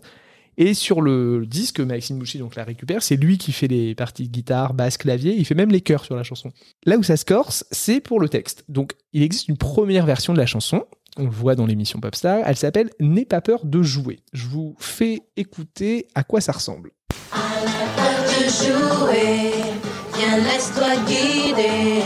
La partie n'est pas gagnée. N'aie pas peur de tenter de te mesurer à moi. Alors, vous avez reconnu le refrain de toutes les femmes de ta vie. Qui On entend surtout vachement Alexandra encore. Hein. Ouais, ouais, je pense que dans l'extrait qui a été montré, c'est C'est effectivement elle elle qui était mise en avant. Et alors, qui a écrit le texte de N'aie pas peur de jouer? C'est Michael Youn. Alors, t'es pas loin, t'es- t'as- tu as le prénom, c'est déjà ça. Alors, c'est Michael Winter et sa sœur Ophélie Winter. Oh my god. Incroyable quand même. Donc Ophélie Winter, quand même en 2001, elle est euh, à une, à une bonne place dans sa carrière. Elle a enchaîné deux albums qui ont bien marché. Elle va sortir le troisième dans pas très longtemps.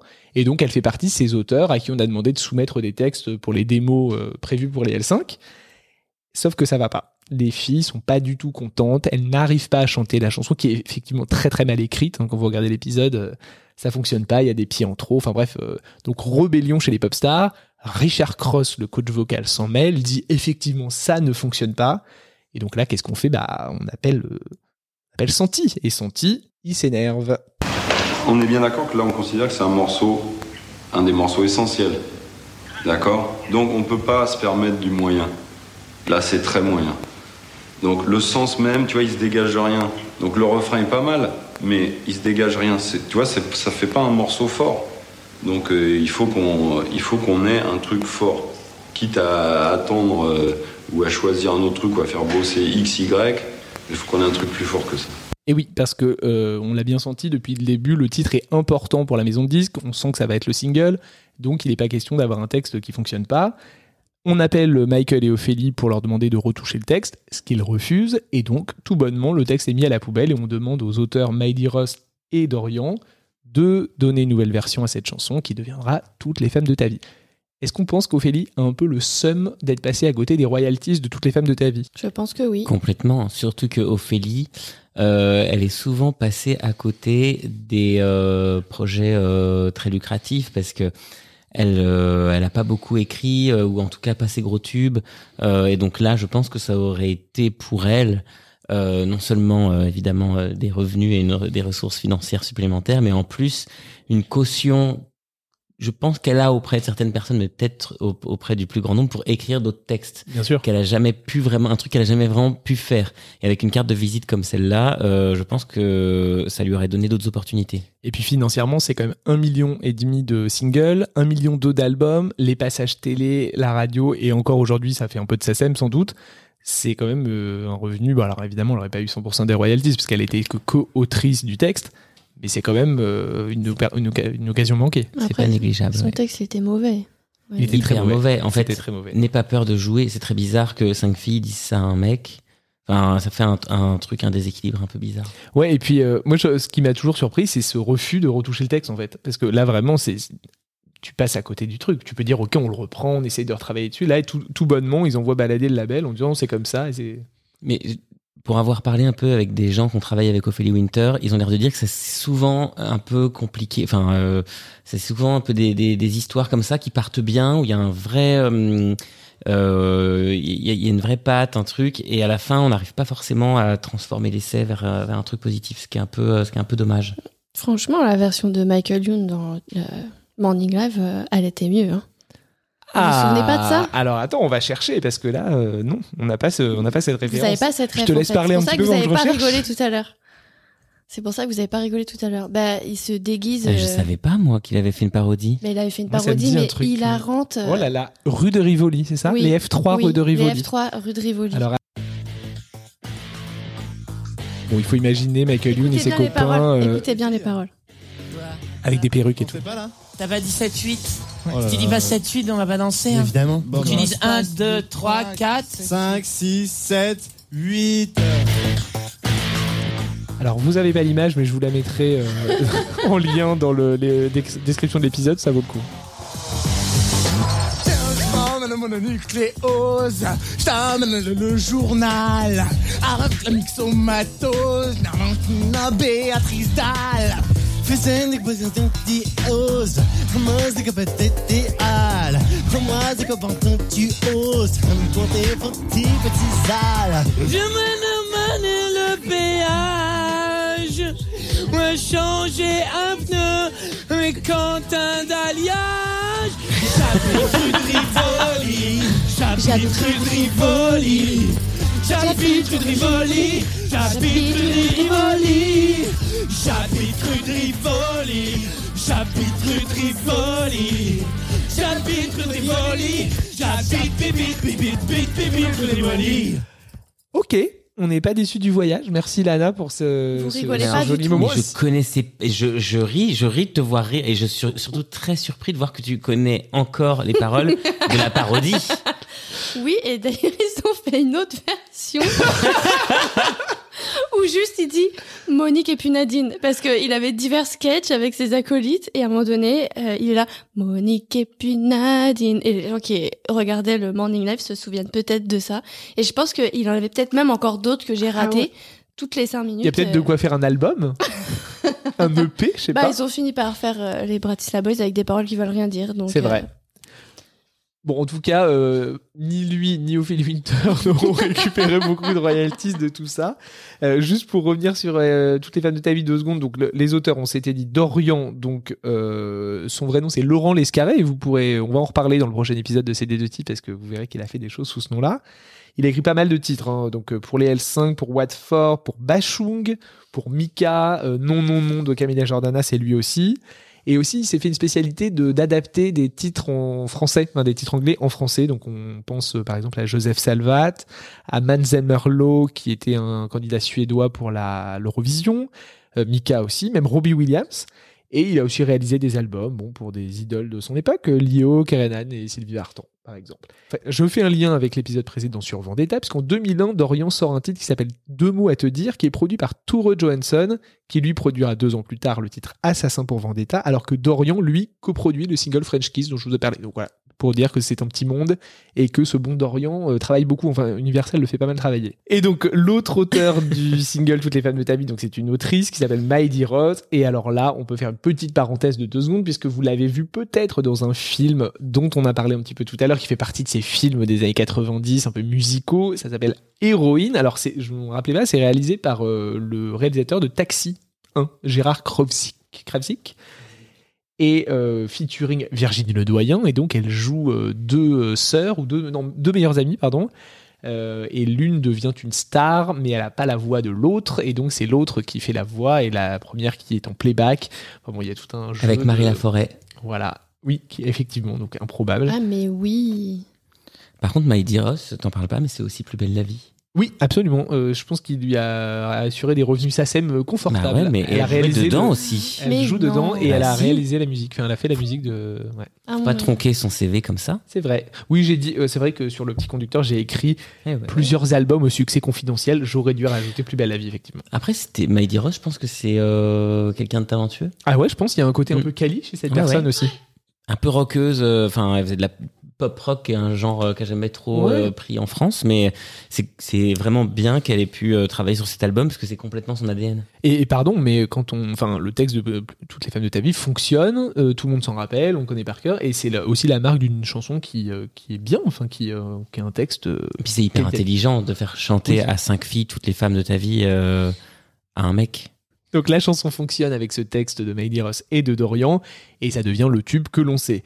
Je fais un petit, une petite transition en laissant la parole à Thomas, qui est lui aussi auditeur de euh, CD de titres, et qui m'a laissé un petit message pour en parler. Alors, les L5, c'est le premier album qu'on m'a offert. Euh, à l'époque, j'avais 9 ans. J'étais fan euh, grâce à l'émission Popstar. Donc, c'était une émission où on pouvait suivre la création du groupe, les coulisses, comment elles, elles allaient créer leur premier album. Et à l'époque, il n'y avait pas d'autres groupes comme ça en France. Euh, et je pense qu'à ce niveau-là aussi, des groupes féminines de pop, euh, il n'y en aura pas d'autres. Ma chanson préférée, c'était, bah, comme tout le monde, euh, Toutes les femmes de ta vie. Mais euh, j'aimais aussi euh, la, la dernière piste de l'album, euh, Les cinq branches d'une étoile. Euh, car à l'époque, euh, j'étais très naïf et j'étais persuadé qu'elles ne se sépareraient jamais. Voilà. C'est trop mignon. C'est émouvant, ouais, c'est trop C'est vrai fou. que c'est mignon. Oui, bon, alors le- le- l'avenir lui a pas donné raison, mais en tout cas, elles sont quand même restées un petit peu ensemble. Alors, toutes les femmes de ta vie, il y a quand même un enjeu parce qu'il faut quand même choisir un single, et ça, ça a aussi euh, bien dramatisé dans Popstar. Euh, c'est le label qui va choisir parce que les filles, elles, elles enregistrent 12 chansons, elles ont leurs préférées, etc. Et euh, elles sont pas toutes d'accord sur le single. Je vous laisse écouter.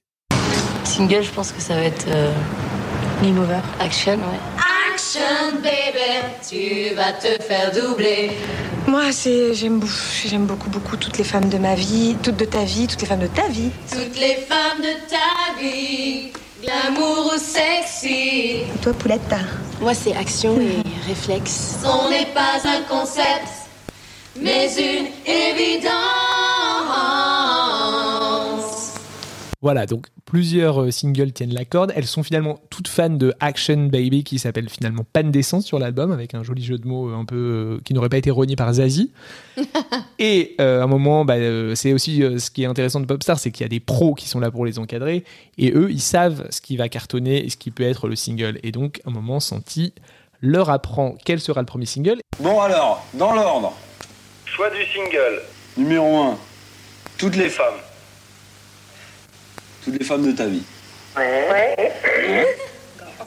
On Du tout s'attendait à pas ça. du tout à ça, hein On est super surprise là, en fait. Hein. Vous êtes contente? Pas trop, non. Non, pas trop. aussi, un peu. Pas trop, trop, quoi. Je vous écoute. En C'était fait, quoi euh, tous les titres euh, potentiels euh, pour le choix du single étaient géniaux, mais c'est vrai que nos préférences ne portaient pas là-dessus, en fait. C'est quoi vos préférences? La l'unanimité, c'était quand même Action. Ouais, euh, Santi, c'est Lydie. J'ai grave les boules. Hum, mais c'est pas grave, c'est comme ça. Non mais après, il y a ce qu'on aime. Et il y a ce que... Ce qu'il faut, ce qu'on peut. Ce qu'on pense être le, ouais, le plus large, le plus efficace aussi. Pour les gens. D'accord? Bon, bah là encore, euh, Santi, c'est ce qu'il fait. Et donc, le single sort fin novembre. Donc, ça coïncide avec euh, les épisodes de Popstar, évidemment, avec la promo, etc. Et le 1er décembre, il est numéro 1 des ventes. Euh, et il reste dans le top 3 jusqu'à la mi-janvier. Alors, est-ce que vous savez quel titre détrône toutes les femmes de ta vie en décembre Moi, je crois que je sais. Vas-y. En deux- du, du coup, en 2002. En 2001. Enfin, on est en décembre 2001. euh, toutes les femmes de ta vie est donc numéro 1 début décembre. Et au même moment, enfin, et cède sa place de numéro 1 pour être numéro 2 en quelques semaines. À la musique de Star Academy. Ah oui, évidemment. Ah Et oui, c'était le, c'était le moment où les deux émissions étaient en concurrence euh, rude, puisque la, la- la Star Academy avait connu un début un peu euh, maussade. Et Ça marchait, finalement, au début, ça marchait pas du tout. Ouais, bon. au début, mais ouais, je regardais pas. je Voilà, et c'est monté en puissance, et le titre La musique est devenu un énorme tube. Et donc, les L5, heureusement, le label avait sorti. De toute façon, les deux singles étaient sortis euh, chez Mercury. hein. C'était Mercury qui signait les deux émissions. Et donc, euh, ils avaient sorti L5 d'abord pour qu'elle soit sûre d'être numéro 1, parce qu'ils ne pouvaient pas se permettre que le single soit pas numéro 1. Et derrière, la musique a un peu tout balayé. Mais rétrospectivement, je pense qu'on se rend pas compte, mais c'est vrai qu'ils ont dû avoir des vrais coups de chaud, les mecs, parce que c'était quand même hyper serré comme timing. C'est-à-dire que l'émission, elle était lancée, ils avaient mis évidemment quelques épisodes en boîte pour la rentrée, mais en fait, euh, pas tant que ça, et c'était lancé en septembre, et il fallait que pour Noël, tout soit prêt. C'est-à-dire que sûr. les mises en rayon, il fallait qu'elles Et soient même euh, début, décembre. Ah ouais, début décembre, parce Donc- que c'est les semaines les plus lucratives pour la Exactement. disque, hein, donc, euh, en fait, euh, il y avait il y avait trois mois pour euh, pour tout faire. Et quand on y repense, c'est assez dingue de travailler euh, dans des délais aussi euh, aussi restreints. Et je pense qu'ils ont vraiment euh, bah, déjà beaucoup bossé. Et enfin, et elles aussi d'ailleurs. euh, Peut-être nous on voyait ça sous l'angle, elles deviennent des stars machin. Mais je pense que les meufs pendant trois mois, elles ont Elles ont pas vu le jour, hein. Elles ont pas vu le jour et que les équipes autour, quand il y avait des problèmes, voilà, comme on a vu de chansons, euh, de paroles qui marchent pas, de choix, de trucs, je pense qu'il y avait des journées euh, très longues. Il fallait être capable de trancher. C'est ce que d'ailleurs, euh, c'est un peu le rôle de Santi, on le voit beaucoup là-dedans. Et après, beaucoup Mia Fry aussi, qui les a beaucoup coachés euh, quand il a fallu faire les chorés, etc. Après, la différence aussi, peut-être, c'est qu'elles ont fait moins de promos. Du coup, elles ont pas eu un planning promo très long et très fourni parce qu'il y avait l'émission en fait. Et la promo, c'était l'émission. Ouais, et à l'époque, il y avait il y avait pas internet. Ah Donc en fait, euh, c'est vrai que ça enlève tout un pan euh, de, de promotion digitale. On imagine qu'aujourd'hui, euh, lancer des réseaux sociaux, des TikTok, tout un des gens qui votent, enfin un des dispositifs hyper ambitieux autour, qui avait pas du tout. On se concentre sur l'émission, euh, qui était en fait effectivement le meilleur support promotionnel, la mise en rayon, et après euh, tu laisses faire le truc. Et après Jean-Pierre Foucault. Et après Jean-Pierre Foucault. Et oui, c'est ça. Et alors, bien sûr, euh, les L5 n'ont pas été invités dans la Starac, puisque les deux émissions étaient concurrentes, l'une sur TF1, l'une sur- l'autre sur M6. Et donc, ça aurait pu être aussi une belle, euh, une belle visibilité Ça aurait pour été le un groupe. beau crossover. hein. Ça aurait été sympa. Oh là hein. là. Ouais. Elles ont été invitées dans les saisons suivantes, hein, quand même. Quand elles étaient plus estampillées M6, euh, au moins au deuxième ou au troisième album, je me souviens. Bon, on va pas se mentir, euh, Toutes les femmes de ta vie, c'est quand même un titre hyper marquant dans la pop française et même dans la, ce qu'on pourrait appeler la variété française. Je vous mets juste un petit truc et dites-moi si ça vous fait vous lever directement et choper le micro quand vous êtes au karaoké.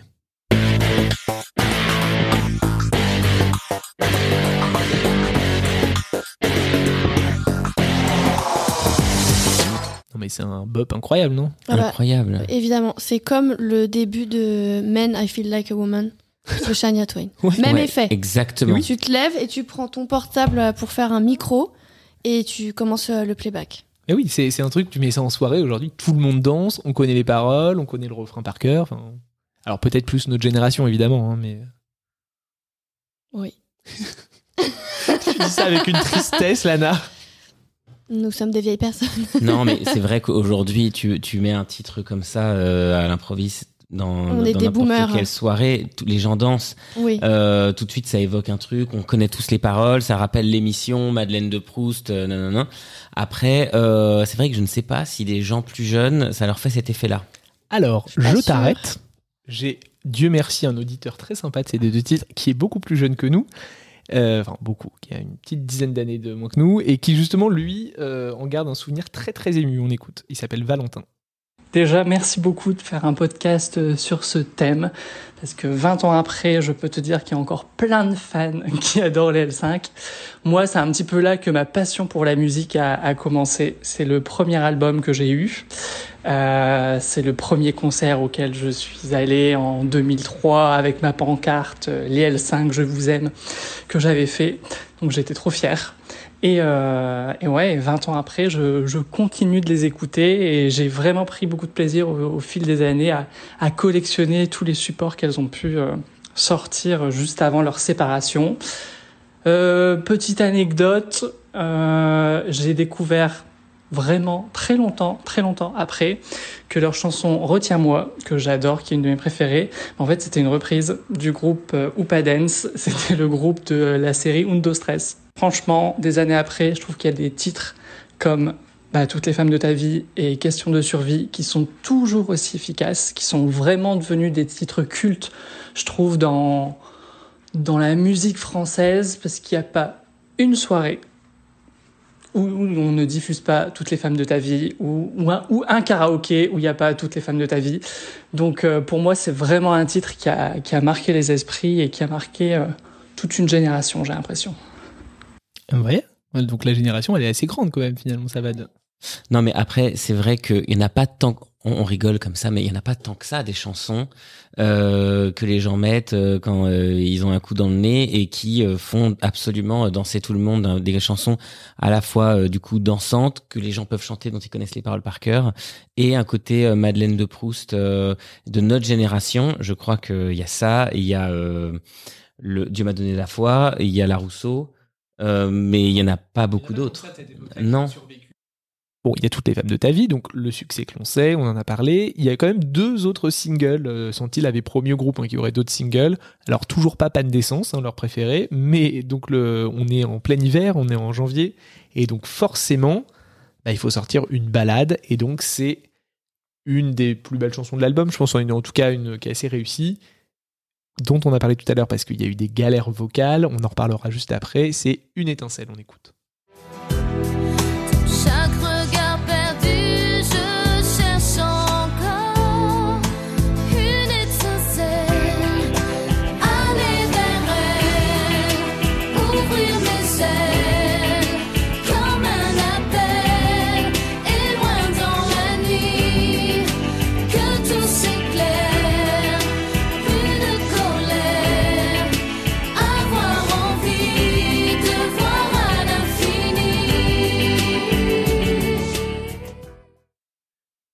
C'est beau. hein. Ah, c'est beau.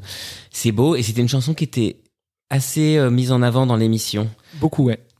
Et du coup, c'était un peu pour moi les deux singles évidents, enfin toutes les femmes de ta vie et celui-ci, c'était ça qui portait l'album. Il n'y avait pas que toutes les femmes de ta vie, c'était toutes les femmes de ta vie, c'était un peu la chanson, voilà, pour euh, chanter, danser. euh, et une étincelle, c'était la balade hyper euh, émouvante, euh, Le un slow. peu le slow. C'était le slow de l'album. Bien sûr, et d'ailleurs elle est sortie très vite après le premier single, elle est sortie mi fin janvier, donc euh, c'est vraiment même pas deux mois après euh, Toutes les femmes de ta vie, donc euh, ils ont, clips ils ont tout de en suite blanc. enchaîné, bien sûr, tout en blanc Le sur clip les en chemins enneigés. Et elles sont devant un gros grimoire, un petit peu dans l'esprit de Viva Forever des Spice Girls. Absolument. vrai. Absolument. Et Tout elles, sont accompagnées de petites filles qui sont censées être elles plus jeunes, si je me trompe pas. Ouais. Mais oui. Et oui. Et dans, Eh oui. dans Viva Forever, bon, c'est des petites lucioles, mais. On est quand même, c'est un peu le même Oui, esprit. oui, non, mais c'est le même c'est esprit. plus esprit Mama. Tu vois, la chanson Oui, c'est Mama bah, le- avec la petite guitare acoustique, euh, effectivement, ouais. Et, euh, et là, moi, je, je le, re- je le redis dans cette chanson, je trouve que la voix de Claire est vraiment euh, super. Enfin, ils ont fait un super beau travail sur cette, euh, sur cette chanson. Bah oui, mais alors, par contre, on n'entend pas le bout d'une Marjorie ou d'une Coralie dans cette chanson. Elles sont, elles sont Elles là sont, euh, sur le Victoria refrain, quoi, mais- Beckhamisées, en fait. Ouais. Mais elles font les chœurs. Oui, elles font les chœurs, mais on- je veux dire, quand, euh, quand elles la chantent sur scène, on Ouais, les, c'est elles n'ont pas leur moment, quoi. Non, elles n'ont pas leur moment. Bon. Après, je pense que les gens se sont je- jetés sur l'album à cause de cette chanson aussi qu'on entendait tout le temps dans l'émission et que on, à l'époque on ne pouvait pas euh, l'écouter à part des tout petits bouts que, quand elle répétait et tout. Et, Mm. c'était ça qui était fort c'est qu'en fait l'émission ça teasait euh, ces chansons qu'on pouvait écouter nulle part ailleurs. C'est pas comme aujourd'hui où on, on va sur Spotify on écoute tout euh, dès, voilà. Là il fallait attendre et euh, se jeter sur le, le disque. Et je pense que c'est ça qui, est- qui a créé aussi un tel engouement. Parce que une étincelle je me souviens que le lendemain des diffusions euh, de l'émission on le chantait euh, dans les couloirs du lycée. En fait, moi, je, peut-être oui. que j'étais dans la team du, grou- du groupe de Lana. Je me rappelle chanter moi, euh, une je- étincelle au lycée, moi, hein, Moi, je avec des retourner amis. au lycée avec vous, quoi, franchement. mais- Tu, tu faisais pas ça? Moi, je chantais dans la- une étincelle. Ça, je m'en ra- j'ai un, j'ai un flashback là. Oh, sans doute. Moi, avec ma sœur, on essayait de rechanter la chanson, ça je m'en souviens très bien. Alors, je- j'aime ma sœur plus Avec que tout au harmonies monde, mais elle, elle, elle chante pas très très bien. Alors, moi non plus, mais alors elle, c'est vraiment pas euh, son fort. Elle a, elle a vraiment mille autres qualités. Euh, mais euh, on, a, on essayait de refaire ce truc. Alors, plus- bah, du coup, ma sœur, c'était un peu Marjorie là sur le coup, hein, très franchement. Mais, euh, mais on, a- on essayait de la rechanter et tout. Ça, je- j'en ai un souvenir. J'espère que Marjo elle va pas te vexer. Bon, non, attends, c'était mis en avant comme ça dans l'émission. Oui, et en plus, je lui ai demandé si elle voulait participer. Elle m'a jamais répondu. Donc, tant pis pour elle, j'ai envie de te dire. Je pense pas qu'elle écoutera parce que là, ça fait déjà, je pense, une heure et demie qu'on est dessus. Donc, elle arrivera jamais jusque-là. Mais on l'aime quand même. Marjorie, si tu veux. euh, Bah, moi, j'ai dit que c'était ma préférée. et J'espère que ça lui fera plaisir si elle écoute. Bah oui, moi, moi j'ai vraiment. euh, J'aurais trop aimé que Claire me, me réponde, mais pareil, euh, rien. Je, je crois, je- je- on n'en a pas encore parlé, mais euh, j'y pense. Je crois que Marjorie et Alexandra ont un lien de parenté. Elles, Ah ouais ouais. Elles sont peut-être belles-sœurs ou quelque chose comme ça. Exactement. Elles sont Ah. belles-sœurs, Oui. c'est-à-dire qu'il y en a une qui est euh, Avec le frère de maquée l'autre. avec le frère de C'est possible, ou ouais, les ça deux me dit frères, quelque chose. Et elles sortent avec. Enfin, il y a, je sais plus a- exactement. Elles sont ouais. marraines des enfants les unes des autres. Ouais, et Oh, c'est vraiment, ça. c'est la famille, quoi. Ah oui. Mais elles avaient pas monté un business de prothésiste ongulaire à un moment donné dans le, dans le sud, dans le quart sud-est? Ah, ça me dit rien. Ah, moi j'ai cru avoir vu ça à un moment donné. Mais après, elles ont fait, beau- elles ont fait chose, beaucoup de choses. hein, euh. Ça me dit quelque chose. C'était, c'était avant l'île des vérités 4, ça c'est sûr.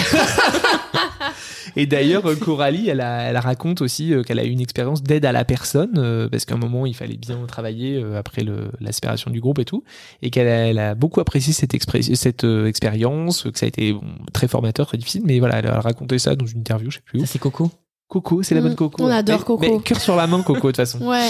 On le Coco, sait. mais je vous Une vraie personne, une Ouais. belle personne. Une belle personne. Ouais, ouais. Euh, alors, on continue sur les singles de l'album. Pardon, excuse-moi, je te coupe, mais je trouve que depuis le début, on ne parle jamais de Lydie. C'est vrai qu'on a. Mais ah, tu sais quoi? On va, on écoute euh, le prochain single et on va parler de Lydie parce qu'en Ah. plus elle sort un single le 16. euh, attends, on sera combien? On est le le 20 juin, un truc comme ça, enfin, vendredi prochain, le jour où sortira l'épisode normalement. Euh, nouveau single de Louisie Joseph intitulé Caribbean Woman. J'ai vu ça hier. Et oui. Euh, donc le troisième single et après on parle de Lydie promis. C'était question de survie de l'air. Moi je vous le dis. J'adore. C'est ma préf. Voilà, c'est tout, c'est comme ça.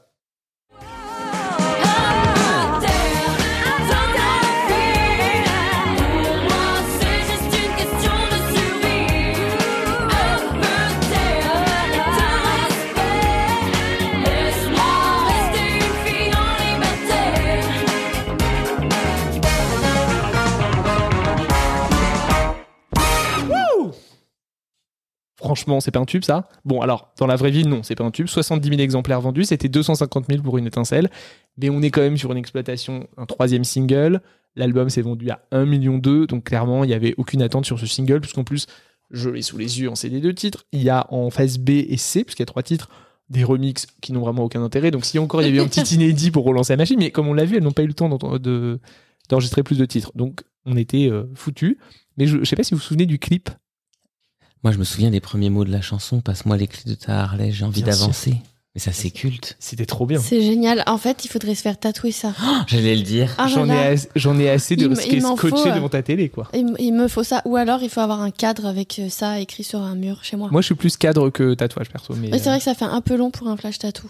mais ça serait génial. Passe-moi les clés de ta Harley. Mais alors, je crois, je, Ah oui, tu veux cropper en fait. je crois que c'est la bio Twitter de, euh, d'un follower de CD du titre euh, que j'aime beaucoup. De Julien, ouais. genre, Julien Spencer, Oh qui là a ça comme bio Twitter. C'est Mm, génial. Mais vous vous rendez compte quand même qu'on parle d'un temps d'exemplaires vendus. C'est un temps qui n'existe plus en Ah fait. bah oui, bien On sûr. ne parle plus d'exemplaires. D'ailleurs, de tiens, on disques va, je vais aller euh, voir pendant que vous meublez euh, combien Ouais. il y a de streams sur euh, Spopo, Tify. Bah, je pense qu'il y en a pas mal parce que c'est quand même la chanson la plus en- emblématique euh, des L5. Je me souviens parce que un peu dans la lignée de toutes les femmes de ta vie, c'est le genre de chanson qu'on peut qu'on entendait en club à l'époque. Ah ouais? Euh, alors, je, je traînais Alors, dans, il dans- faudrait me dire quel club. Comme ça, je pourrais y aller. J'ai très envie d'aller dans ce club, le jour où ils vont être ouverts. Non mais alors, des- des- je vous assure, des, des clubs, euh, des clubs, en fait. euh, Des clubs. Non mais, Non, mais si je vais au Pacha Club à Louvciennes, je suis pas sûre qu'ils passent question Mais de survie. alors attendez, Mais moi, je vois- tellement. à Mais de toute façon, on va ouvrir notre nous- club, c'est ça qui Non, non, mais attendez, voilà. on est con- on est contemporain de de, de, de, de questions de survie. je vous assure qu'à l'époque, euh, t'entendais ça avec euh, du euh, tracking de Billy, Crawf- Billy Crawford. Avec un petit Euh, mashup, tu veux dire? Non, euh, c'était, euh, il y avait. Euh, Il faut que tu me un nom du d'un club. Du Shania Twain. C'était le Key West euh, à Nantes. Mais enfin, mais euh, on entendait toutes ces chansons Liberty X, euh, Just a Little. Ah bah, en fait, Liberty X, c'est vraiment une bonne chanson dansable. hein. de club. Ah oui, et d'ailleurs, on va en parler bientôt. Celle-ci, celle-ci, elle y était, je vous, je vous assure. Mais Alors, c'est incroyable ce Moi, quand j'allais à l'échiquier, je veux dire, il y avait pas ça. On avait le droit. le medley années 80 pendant trois plombes, ça, on avait le droit. Mais Ouais, alors, ouais, question de survie, aussi. que nenni. hein. non, moi pas du tout. Mais de les années 80, c'était vraiment. euh, De toute façon, Reims, c'était pas une ville très fun, ça. Je me rappelle, il y avait aussi la Camisa Negra. Ça, je Ah, ça oui, ça oui. Ça, la camisa negra, on, on l'avait. Ça, Non, mais ça ça me, passait, ça me met mal. Voilà. Putain, Mais c'est euh, et du coup voilà les gens dansaient sur cette chanson euh, comme des dingues. Moi je vais être total- totalement honnête. J'ai jamais eu cet engouement que j'ai, comme on l'a dit tout à l'heure, on entend les premières notes de toutes les femmes de ta vie, on est tous euh, complètement euh, en transe.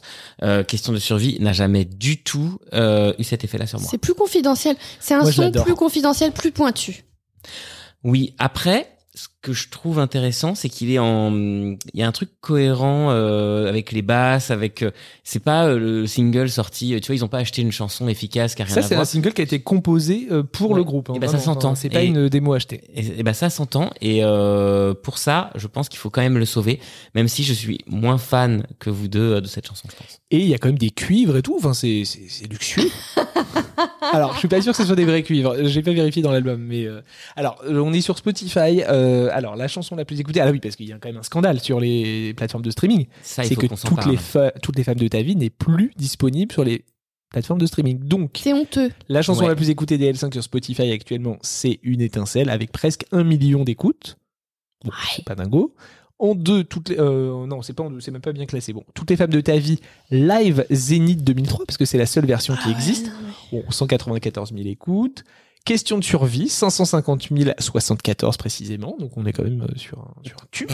Bon, après, voilà. c'est- après, c'est plus confidentiel, on va pas se Moi, mentir. j'aimerais juste qu'on pense deux secondes aux gens en soirée euh, contre 3 grammes à 2h du mat qui veulent lancer toutes les femmes de ta Et qui vie et qui tombent live, sur la bien version sûr, live. bien sûr, où a- on entend des enfants Ça chanter. met mal. Bien C'est évidemment. terrible. Et ça, ça C'est m'arrive. c'est une dure épreuve. C'est une dure épreuve et ça m'arrive avec une euh, une France Gall de Résiste. Je, ne sais, je tombe sur un live des enfers alors que je veux écouter évidemment la version studio et euh, je, je ne sais pas pourquoi sur Spotify c'est il y a un- il y a un- c'est mal rangé et donc euh, je tombe ou je fais des- une mauvaise requête mais je tombe sur cette Ah, et tu sais, il m'arrive exactement la même chose avec euh, la chanson de ADM. When you wanna move? Oui, ADM, euh, c'est difficile de trouver une bonne version. et ADM qui voulait dire? Euh, alors, beaucoup de choses. Avec des mots, il y avait. À demain merci. Ouais, il y avait, il y avait, il y avait beaucoup de. Et alors ça j'ai jamais compris parce qu'à demain merci c'est ok merci au revoir. Bah, il y alors avait, que quand il y tu avait beaucoup groupe de, de, de noms euh, Je pensais hein. que c'était les noms des filles. euh. ah bah peut-être aussi. Non, elle s'appelait Myriam, Casey, je sais plus quoi, elles avaient des noms euh, qui n'avaient rien à voir avec ces lettres. Mais euh, tout ça pour dire, alors j'ai essayé de parler à Dorian, donc l'auteur de Toutes les femmes de ta vie, qui m'a gentiment envoyé balader, mais c'est de bonne guerre. Néanmoins, on a échangé euh, par Instagram parce que je lui ai demandé, mais pourquoi Toutes les femmes de ta vie, dont vous êtes l'auteur quand même, euh, n'est plus sur les plateformes? Parce que c'est du coup des écoutes en moins pour lui et potentiellement un peu moins de, de royalties à la fin. Quoique ça doit pas être dingo les royalties Spotify sur cette chanson, mais figurez-vous qu'il n'en avait aucune idée. Donc le mystère reste entier. On ne sait pas pourquoi juste cette chanson de l'album n'est plus sur les plateformes. Est-ce que c'est un problème avec les ayants droit euh, suédois euh, qui ont écrit l'instru? Ça m'étonnerait puisque de toute façon il y a la version live sur les plateformes. Donc c'est vraiment un énorme mystère. Si vous avez la solution, n'hésitez pas à me le dire euh, via Instagram ou Twitter parce que vraiment j'aimerais savoir. Et Dorian lui-même ne savait pas. Donc peut-être qu'il a demandé à son éditeur le fin mot de l'histoire, mais en fait on ne sait pas. Moi je vais me renseigner. Bon, je peux pas rester comme ça. Bah non, non, non. Et, et on refera un épisode pour en parler, je pense. Ah ouais. Peut-être que Dorian d'ici là aura envie de nous parler et puis euh, on pourra. Après, il y a un truc intéressant. Vous pensez pas quand on voit les euh, les streams effectivement qui sont pas qui sont pas dingues. Euh, finalement, est-ce qu'est-ce qu'il en reste? Qu'est-ce qu'il en reste de quoi? De cet album et des L5 Eh ben, euh, c'est une très bonne question. Euh, moi, je pense qu'il n'en reste que toutes les femmes de ta vie pour la pour 95% des gens. Et une étincelle quand même. Et Une étincelle. Pour, un- pour une poignée de, de puristes. moi, je, je pense qu'il reste que toutes les femmes de ta vie. C'est comme un peu un one hit wonder en fait. Ouais, c'est pas faux. Alors quand même qu'il y a trois albums, il y a un best-of, enfin, il y a eu, elles ont fait des chansons, mais c'est vrai qu'elles n'ont jamais retrouvé le niveau de succès. Après, c'était impossible, elles n'ont plus jamais eu la même exposition Bah non. que Popstar, donc il n'y a jamais eu le même niveau de succès. Il y a eu des singles assez cool. Le premier single du deuxième album, M, qui était plutôt pas mal. Bof. Mais Moi, j'aimais bien. Moi, j'aimais bien aussi. Pour moi, les- le second et le troisième album d'L5, c'est comme euh, Le Roi Lion 2, Le Roi Lion 3. euh, Enfin, tu vois, ça. Bah, c'est Ça a plus le même goût. C'est Ça a la pas même, le même goût. C'est la même recette, mais c'est plus euh, les ingrédients sont plus aussi frais, quoi. Non, c'est ça. Mm, c'est vrai. Après, il y avait un petit côté. Je, alors, euh, je, je, vous me dites si je me trompe, hein, mais euh, je veux pas m'avancer trop. Mais autant le premier album, comme on l'a dit, il y avait une ferveur. On était attachés à ces filles, à leur parcours. Euh, les chansons, on nous les avait teasées pendant des semaines. On était tous devant l'écran, donc au moment où le disque sort, on le veut et tout. J'ai eu l'impression que le, il y a eu un peu le contre-coup où euh, bon, ok, l'album, euh, il est, enfin, il est ce qu'il est. Et je sais pas si les gens ont eu envie de prolonger l'expérience. Enfin, ce qu'on aimait surtout, c'était euh, l'ascension, euh, la Oui. construction. Mais je sais pas si on avait vraiment parce que musicalement, voilà, on l'a dit, on adore toutes les femmes de ta vie, mais le reste n'a pas forc- forcément euh, déchaîné les foules. Et je sais pas s'il y avait vraiment un intérêt euh, pour le public à les suivre. Mais je pense ça. que parce que mu- musicalement, ça a pas suivi, en fait. C'est, ouais. On est resté sur des mêmes recettes, des instrus achetés, des textes adaptés, etc. Il y avait jamais de grandes ambitions musicalement. Alors que si on prend l'exemple, par exemple, au UK de Girls Aloud, qui ont euh, donc gagné Popstar en 2002 euh, au UK, en fait, elles, se sont très vite rapprochées d'une maison de production qui s'appelle Xenomania. Enfin, on aura le temps d'en reparler, mais euh, je prends l'occasion.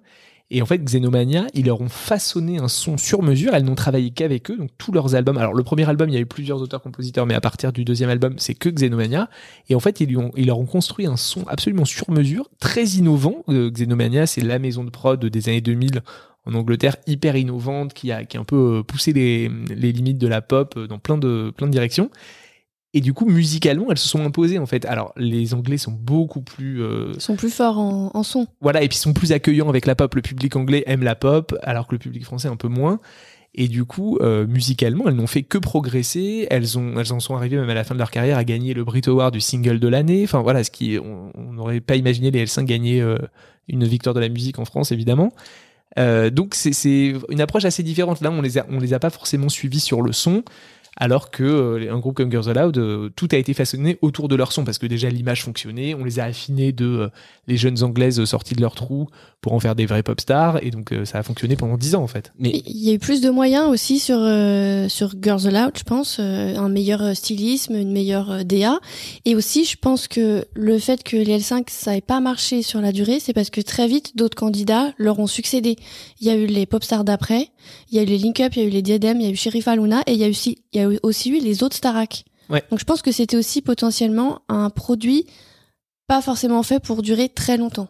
Parce qu'il y a eu beaucoup de concurrence, effectivement. Les Starac, en France, c'est la Starac qui a pris, le, qui a pris le, la plus grande part du gâteau. Au UK, la Starac, ça n'a pas du tout marché. Euh, Il y a eu Pop Idol un peu plus tard euh, qui, a, qui a bien marché euh, avec des, des solos. Mais en groupe et tout ça, c'est euh, il y a eu que, il y a eu que Popstar. Mais si je reprends ce que tu dis, euh, Loïc, comme quoi les Girls Aloud, elles avaient un son à elles, etc.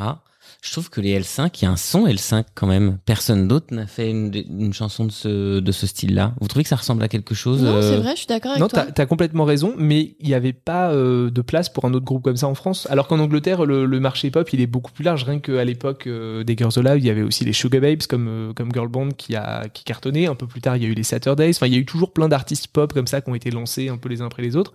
En France, pas trop. Enfin, on n'a pas eu des artistes comme ça, des, des groupes de filles ou. Euh, après, il y a eu euh, Watford et euh, Link Up, mais. Mais ils ont pas eu assez de bonnes chansons aussi. Ouais, je moi pense. je pense et, je, et- et je pense que le disque, c'est ce qu'on s'est dit finalement, C'est inégal un c'est peu. tro- c'est hyper inégal et ces trois chansons, euh, donc toutes les femmes de ta vie, une étincelle et de l'air qu'on entendait aussi beaucoup dans l'émission. Ils ont fait le disque avec ça, mais je trouve que le reste, c'était quand même pas dingue. C'était pas Bah, aussi bien. les balades étaient pas bien. euh, les, je vois, c'est les cinq branches d'une étoile et. euh, Moi, j'ai j'ai- j'ai les réécouté. cinq branches d'une étoile et te garder près de moi, c'était quand même très niais. C'était niais. J'ai réécouté le disque en, en préparant, euh, enfin, en- avant de venir, et euh, j'ai trouvé que c'était, enfin, j'ai pas pris beaucoup de plaisir euh, en ré- à réécouter cet album. C'est un me peu de la mélasse. hein. Oui, alors que tu réécoutes par exemple euh, Alizé, il y a un vrai truc Ouais, tout l'album d'Alizé. Bah, c'était hyper euh, travaillé. enfin, les albums d'Alizé sont incroyables. incroyable. Toutes les chansons. Et il y avait un- pour le coup, il y avait un vrai son à Alizé qu'on retrouve aussi d'ailleurs dans l'album d'après, je trouve, euh, et qui pour le coup ne lui permet pas de durer 10 ans comme les Girls Aloud. Donc peut-être que c'est culturel comme tu dis. La, Alizé, ce qui fait aussi le- la cohérence du truc, c'est qu'il y a que Boutonna et Farmer derrière. En fait, il y a pas d'autres auteurs-compositeurs. On n'est pas allé faire un pêle-mêle de, de chansons comme pour les L5. Ils ont pas raté une chanson, euh, refait un texte par quelqu'un Ouais. d'autre. Après, moi, je, je trouve que l'album, c'est à part les balades que j'aime pas du tout, je trouve que les titres sont plutôt. Alors, j'aime- il y a, on voit bien que le brief, c'était vraiment girl power, un peu à la Space Girls, que t'as des titres comme euh, Enfumé, où elles parlent de toutes les horreurs qu'elles vont faire à leur mec euh, si euh, il est pas cool. Euh, euh, Mais où sont passés les hommes Bon, Mais- c'est un peu vieilli, mais c'était plutôt bien foutu au final. Déjà à l'époque, euh, Batman Ah ouais et Flash Gordon, enfin c'était quand même pas dingue. Ah, c'est daté- C'était déjà daté euh, Ouais. au début des Ouais, années ouais. 2000, alors là. Mais moi, j'ai- moi, je déjà un peu euh, démodé, trouve vrai. Gordon, au secours, qui c'est qui c'est aujourd'hui encore Non, moi j'adore. Réflexe. En vrai, je trouve que Réflexe, elle fonctionne très très bien. Ça aurait pu être un single pour moi, mais euh, Pour le coup, je trouve que le deuxième album est mieux. Alors pareil, il est un peu opportuniste, on le sait, il rachetait des chansons, machin, mais euh, je trouve que il se tient mieux. ah, c'est là qu'on n'est pas d'accord. Moi je trouve que le premier album est vachement plus cohérent. Ah oui, deuxième album, c'est Ah, ça, c'est les puristes hein, qui sont allés jusqu'au deuxième et troisième album. Mais tu vois, ouais, mais, mais Maniac, ça reste leur dernier, leur dernier tube. Maniac, c'est la cata. C'est, pas très bien. Je Et- suis d'accord. Ça fait quand même 9ème des charts. Donc euh, c'était leur C'est une seul reprise, autre on est d'accord, Bien Maniac. sûr, bien sûr. Mais ça me fait penser à cette reprise de, de- des Models. Qui Ah oui, repris, Fame, euh, bien oui, sûr. qui avait Mais C'était vachement bien, Fame, des modèles. Ah non, Ah, c'était elle qui chantait en revanche, Ah mais non, hein. aujourd'hui on le sait. C'était pas.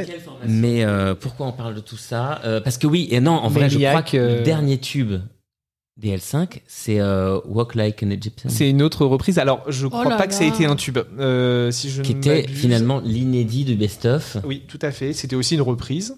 Et je crois que c'était euh, un petit tube. Je me rappelle, Alors, le va- clip tournait beaucoup et c'était emprunté aux Coyote Girls. Elles dansaient sur un bar et tout. Alors j'ai bien peur. Il qu'il tournait soit- sur quelle chaîne du coup? Pas sûrement M6 Ah oui. et euh, M6 Top et tous ces trucs. Alors je suis obligé, je suis au regret de, de t'annoncer que cette reprise n'a même pas charté en France. Ah Non. Bon, c'était pas du tout un tube. peux Le, retirer le ce que dernier, dit. le dernier, Je- je le retire. dernier tube dans les charts des L5, enfin, le dernier titre qui a charté, c'est À ta liberté en juin 2005 et qui a piqué 31ème. Donc c'est quand même pas dingo. hein. Pendant 57 secondes. Ouais, à peu près. Très clairement, si on va dessus, euh, je pense qu'il a dû rentrer. 30 Ouais, tu vois, il est rentré 31ème du top et après c'est une chute euh, inexorable pendant quelques semaines.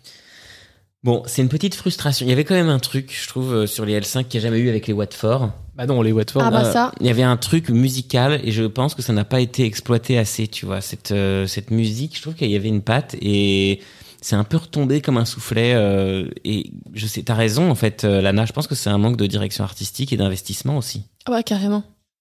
Bah c'est, c'est, je pense qu'en France, on ne sait pas faire des artistes comme ça et on ne sait pas les faire durer. Parce qu'en Ouais. fait, tu peux euh, tout à fait avoir des artistes qui sortent d'un télécrochet, qui ont été sélectionnés sur casting, etc. C'est pas une honte. Mais après, il faut les faire, faut les crédibiliser, faut les faire travailler, peut-être faire des collabs un peu plus pointus. Et en France, on sait pas faire ça. Et je pense qu'en en même temps, chez Universal, personne ne savait faire ça. Personne ne sait faire de la pop euh, un peu synthétique comme ça. Et c'est pour ça que ça n'a pas duré. Enfin, à un moment, il faut mettre des gens capables avec euh, une vraie vision pour la pop. Mais je pense qu'en France, on ne doit pas aimer tant ça que ça. Non. C'est un peu mal vu. Souvent, euh, les, les, les révélations euh, musicales, euh, ça va être des, euh, des auteurs, compositeurs, interprètes euh, à guitare euh, qu'on qu'on déteste pas hein, par ailleurs, mais j'ai l'impression qu'on est plus euh, dans ce délire-là. Oui, et puis quand tu vois par exemple euh, à la Starac, euh, c'est les, les gagnantes euh, souvent ont tout fait pour se démarquer de ça. En fait, quand tu vois une Nolwenn Leroy qui a complètement renié la Starac, euh, qui a voulu euh, tout de suite être une auteur-compositeur qui s'est rapproché d'un Woolsey, de gens comme ça pour essayer de se crédibiliser tout de suite. Elodie Frégé, même truc, ils lui ont fait faire un album à la va-vite à la sortie de la Starac. Mais c'est pas du tout ça qu'elle voulait faire. Non, c'était pas très bien, effectivement. Euh, bon, Jennifer, elle a joué le jeu, le jeu quand même de la pop star, de la pop, parce qu'elle savait, je pense aussi que c'était euh, sa voix et que c'était là qu'elle allait euh, fonctionner. Et d'ailleurs, elle continue à fonctionner. Et pour le coup, ça reste aujourd'hui La la, seule. seule. pop star en France. euh, On a eu Shaim à un moment quand même Mais un elle ne sort pas d'une émission. Non, non, non, bien sûr. Non, non, euh, je voulais juste euh, me raccrocher au, au terme pop star. Oh. Mais ouais. Je pense que nous arrivons au bout de notre odyssée avec les L5. Est-ce que vous voulez rajouter quelque chose? Est-ce qu'on a oublié un sujet? On n'a pas parlé de Lydie?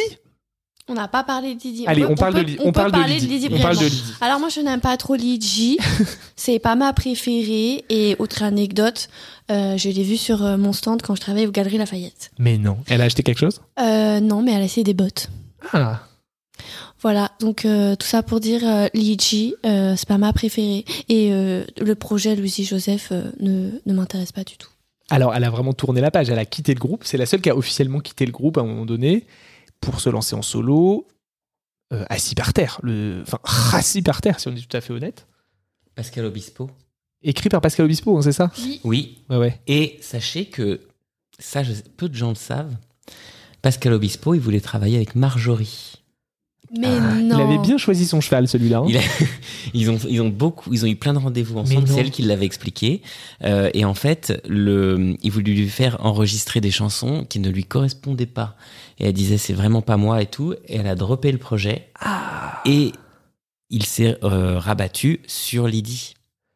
Ah oui, il Sur s'est dit, je veux faire quelque chose des L5, quoi. sur Vraiment, je- Joseph. je et du coup, c'est euh, elle. Alors, je ne sais pas si Rassi par terre était euh, à la base pour Marjo, mais en tout cas, Lydie euh, a un peu euh, récupéré le projet euh, Ah ouais. avorté par ailleurs. Et Donc, vous, ça, vous, vous avez- vous avez aimé donc euh, Assis par terre? Alors, moi, j'ai aimé le clip où elle donne des petits bouts de papier aux gens dans la rue. On sait pas trop pourquoi. Ça m'avait fait beaucoup rire. Mais sinon, euh, pas plus que ça. Moi, j'avais été un peu dans le malaise, et surtout avec le single Imagine de John Lennon. Je sais pas si vous vous venez- vous souvenez de ce truc, où à un moment, il y a un grand moment d'acting où elle dit euh, Mais monsieur le journaliste, c'est vous qui êtes naïf. Bonjour. Bonjour. Jean-Yves Fréburger, journaliste. Alors, comme tout le monde, j'ai écouté votre dernier disque. Vous y parlez beaucoup de liberté, de fraternité entre les peuples. Franchement, tout ça, c'est pas un petit peu naïf. Naïf Mais c'est vous qui êtes naïf, monsieur Fréburger. Vous êtes journaliste, non? Vous avez peut-être dû entendre parler de Martin Luther King, de Gandhi, de Barack Obama. Les choses changent. Ici, on n'imagine plus, monsieur Fréburger, on vit. Imagine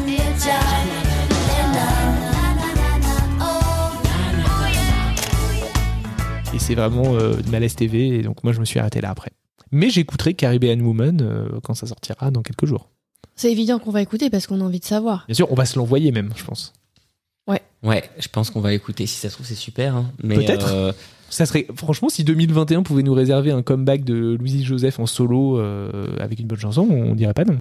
Vous pensez que les L5, elles le vivent comment, ce truc d'avoir quand même été propulsé, euh, d'être euh, connu par tous les Français quasiment, euh, d'avoir vendu autant de disques détournés, des fans, des trucs, et que en fait, pas du jour au lendemain, mais que ça s'arrête? Moi, je pense que Alex et Marjo, elles sont toujours dedans. hein.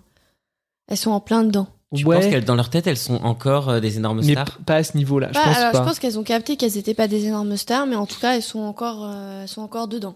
Bah, alors moi, ce que j'ai regardé en préparant un peu l'émission là, c'est il y a, y, a y a pas mal de vidéos où elles parlent. En fait, dès leur début, elles sont, on a l'impression qu'elles ont été vachement conditionnées au fait que ça pouvait s'arrêter du jour au lendemain. Et du coup, elles ont l'air assez euh, lucides avec ça, à dire en fait là, on est en train de vivre un truc incroyable qui peut s'arrêter demain et ça s'arrêtera forcément un jour.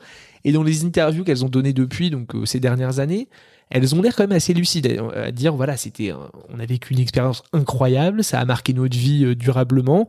Maintenant, bah, ça n'a pas duré euh, plus longtemps parce que euh, voilà, les choses sont comme ça et qu'on n'a pas pu euh, faire de la musique plus longtemps. Mais elles sont plutôt dans une espèce de nostalgie, j'ai l'impression, plutôt bienveillante. Enfin, elles sont, contentes de se reformer, de chanter les chansons, etc. Mais elles ont l'air quand même d'avoir une vie, elles ont fait des enfants, elles ont d'autres métiers, etc. À part Louisie Joseph qui continue un peu à faire de la musique. Mais les autres, j'ai l'impression qu'elles ont. Elles savent que c'est fini, quoi. Mais on n'est pas à l'abri d'une reformation pour 2021 pour les, 10 les 20 trompettes. Ouais, je sais pas trop du coup comment elles, elles le vivent, mais euh, moi si j'étais elle, je serais hyper fier d'avoir Bah oui. euh, réussi à, à vivre une expérience, une aventure comme ça dans une vie. Je trouve que c'est assez dingue. Après, de façon générale, euh, les gens ont la dent dure avec euh, les gens qui ont eu beaucoup de succès et qui en ont moins, alors qu'en fait on devrait plutôt se dire bah que c'est quand même euh, waouh, tu vois, d'avoir euh, d'avoir Ouais, d'avoir fait ça. Et j'espère qu'elles sont pas dans la mais je pense pas comme vous disiez mais qu'elles sont pas dans la frustration ou dans euh, le, le, le, regret de pas avoir eu la carrière qu'elles auraient dû avoir parce que je pense qu'elles ont eu au contraire euh, une carrière inespérée enfin une, une carrière et une aventure inespérée euh, dans, dans, dans leur vie. Mais d'ailleurs, dans le, dans le documentaire, là, elles, en parlent, elles disent, enfin franchement, combien de personnes dans votre vie vous croisez qui peuvent vous dire j'ai rempli des zéniths? C'est ouf, ça. Non mais voilà, elles ont elles ont rempli des zéniths. Alors effectivement parce qu'il y avait une machine énorme derrière qui permettait de vendre des places facilement, etc. Mais c'est quand même un, un- enfin c'est c'est quand même un aboutissement euh, intéressant. Enfin, elles ont, elles ont une vraie belle carrière. Allez, je termine avec la dernière auditrice qui s'appelle Colline, qui nous a raconté justement son expérience avec la tournée des L5, puisqu'elles ont fait une tournée de 30 dates de Zénith après Popstar. Elles ont refait une après en co-headline avec euh, Jérémy Chatelain de la Starac. Oh. C'est la Ah. deuxième tournée, mais pour la première, c'est Colline qui nous raconte. Pour moi, les L5, c'est un souvenir incroyable. C'était les jeudis soirs euh, devant Popstar avec ma mère euh, et ma sœur en famille et on, on adorait ce moment-là. C'était, on savait que c'était le moment où on se réunissait devant la télé. Et euh, Popstar, euh, adoré. Je, je trouvais ça euh, dingue parce que j'adore, j'adore chanter comme tout. Enfin, j'adorais chanter comme tous les enfants, quoi. Et et quand les L5 ont gagné, j'ai directement dit à ma mère, il faut absolument que j'aille les voir en concert. C'est c'est pas possible autrement, il faut que j'y aille. Et ma mère, quand les places ont été mises en vente, elle m'a directement acheté euh, une place pour aller voir les L5 à Antares, au Mans. Euh, J'y étais avec deux trois copines de collège euh, parce que je devais avoir 12 ans. C'était incroyable. J'étais euh, devant moi, c'était c'était au-dessus de Michael Jackson, quoi. C'était incroyable. La sensation et ce qu'on vivait. Après, les avoir vus pendant des semaines à la télé et de les voir en vrai, c'était c'était dingue. En tout cas, moi, ça reste un souvenir. euh, Bon, j'espère qu'elles euh, qu'elles vont écouter et qu'elles entendront ça. Peut-être que ça leur fera le plus grand bien de se dire qu'elles ont marqué euh, tout un tas de gens comme ça. Je pense qu'elles le savent déjà. Elles, oui. elles ont tellement dû recevoir de lettres et de et elles ont quand même eu les bonnes époques où il n'y avait pas euh, le les haters des réseaux sociaux, Ouais. il n'y avait pas euh, cette course. Elles ont été euh, vachement protégées, je pense. Ouais, je Ouais. pense. Et puis le- la course au justement au tube, au truc. Là, je pense qu'elles ont fait quand même, même si c'est au début il y a eu beaucoup beaucoup de taf, mais je pense qu'elles ont fait les choses dans l'ordre avec l'album qui a bien marché, la tournée. Puis après ça redescend un peu, puis tu fais un autre album, et puis justement tu vas à la Starac. Tu, enfin, je pense que elles ont eu une euh, un- une chronologie assez assez saine euh, dans dans leur truc et qui est j'imagine aujourd'hui tu lances un groupe comme ça tu dois vouloir euh, tirer dans tous les sens euh, tout doit aller, aller- euh, tout doit aller à mille à l'heure euh, je sais pas je pense qu'elles ont été assez protégées de, de ce truc là Je suis assez d'accord. Bon, on conclut sur ça? On conclut. on conclut Merci beaucoup à tous les deux. Lana, merci beaucoup de nous avoir rejoints aujourd'hui. Je fais un peu de pub pour ton site parce que c'est vraiment génial. Donc, si vous aimez les années 90, la pop culture et que vous voulez vous offrir des items dénichés avec amour et talent, c'est sur le site lanabrocante.com. Point .fr. Point .fr, bon, point .fr. Et en, Euh, et en plus, je précise, euh, Lana, elle met des petits cadeaux euh, quand euh, des petites surprises. Ah Ouais, bah oui. c'est un, c'est un bonheur. Au moins, allez sur le site, achetez des choses, vous verrez, c'est en plus euh, une économie circulaire comme on aime, c'est très très bien. Et Lana d'ailleurs est souvent à des, euh, à des stands, elle a des stands sur des, des événements pour vendre euh, toutes ses trouvailles. Donc vous la suivez sur Instagram, @lanabrocante et comme ça vous êtes au courant de tout. Merci beaucoup Lana. Merci. Mathieu, bon, Mathieu, euh, pour tout vous dire, ça fait quand même maintenant 11 ans qu'on se connaît. Euh, donc on a pas mal d'anecdotes en commun. Mathieu, mille fois merci. Euh, moi j'adore toujours ton regard plein de bienveillance, plein d'humour et très précis et très pointu sur toutes les histoires de pop qu'on adore. Donc merci mille fois d'être venu ce soir. Merci Loïc. Euh, on va se retrouver euh, bah, dans 15 jours avec un épisode sur les Watford. Pour l'occasion, j'ai parlé à Nicolas Vitiello, donc, qui était un des membres des Watford, qui m'a raconté plein de choses très intéressantes. Je le remercie déjà. On se retrouve sur les réseaux sociaux, euh, Twitter et Instagram, cd2 titres underscore pod. Et voilà, je vous embrasse. Oui, non, comme d'habitude, j'allais oublier ça, mais comme d'habitude, vous allez sur les plateformes de streaming, vous mettez des étoiles, des commentaires. C'est ça qui aide à rendre le podcast visible. En tout cas, mille merci pour les échanges qu'on a au quotidien sur Instagram et sur Twitter. Je vous dis à très vite.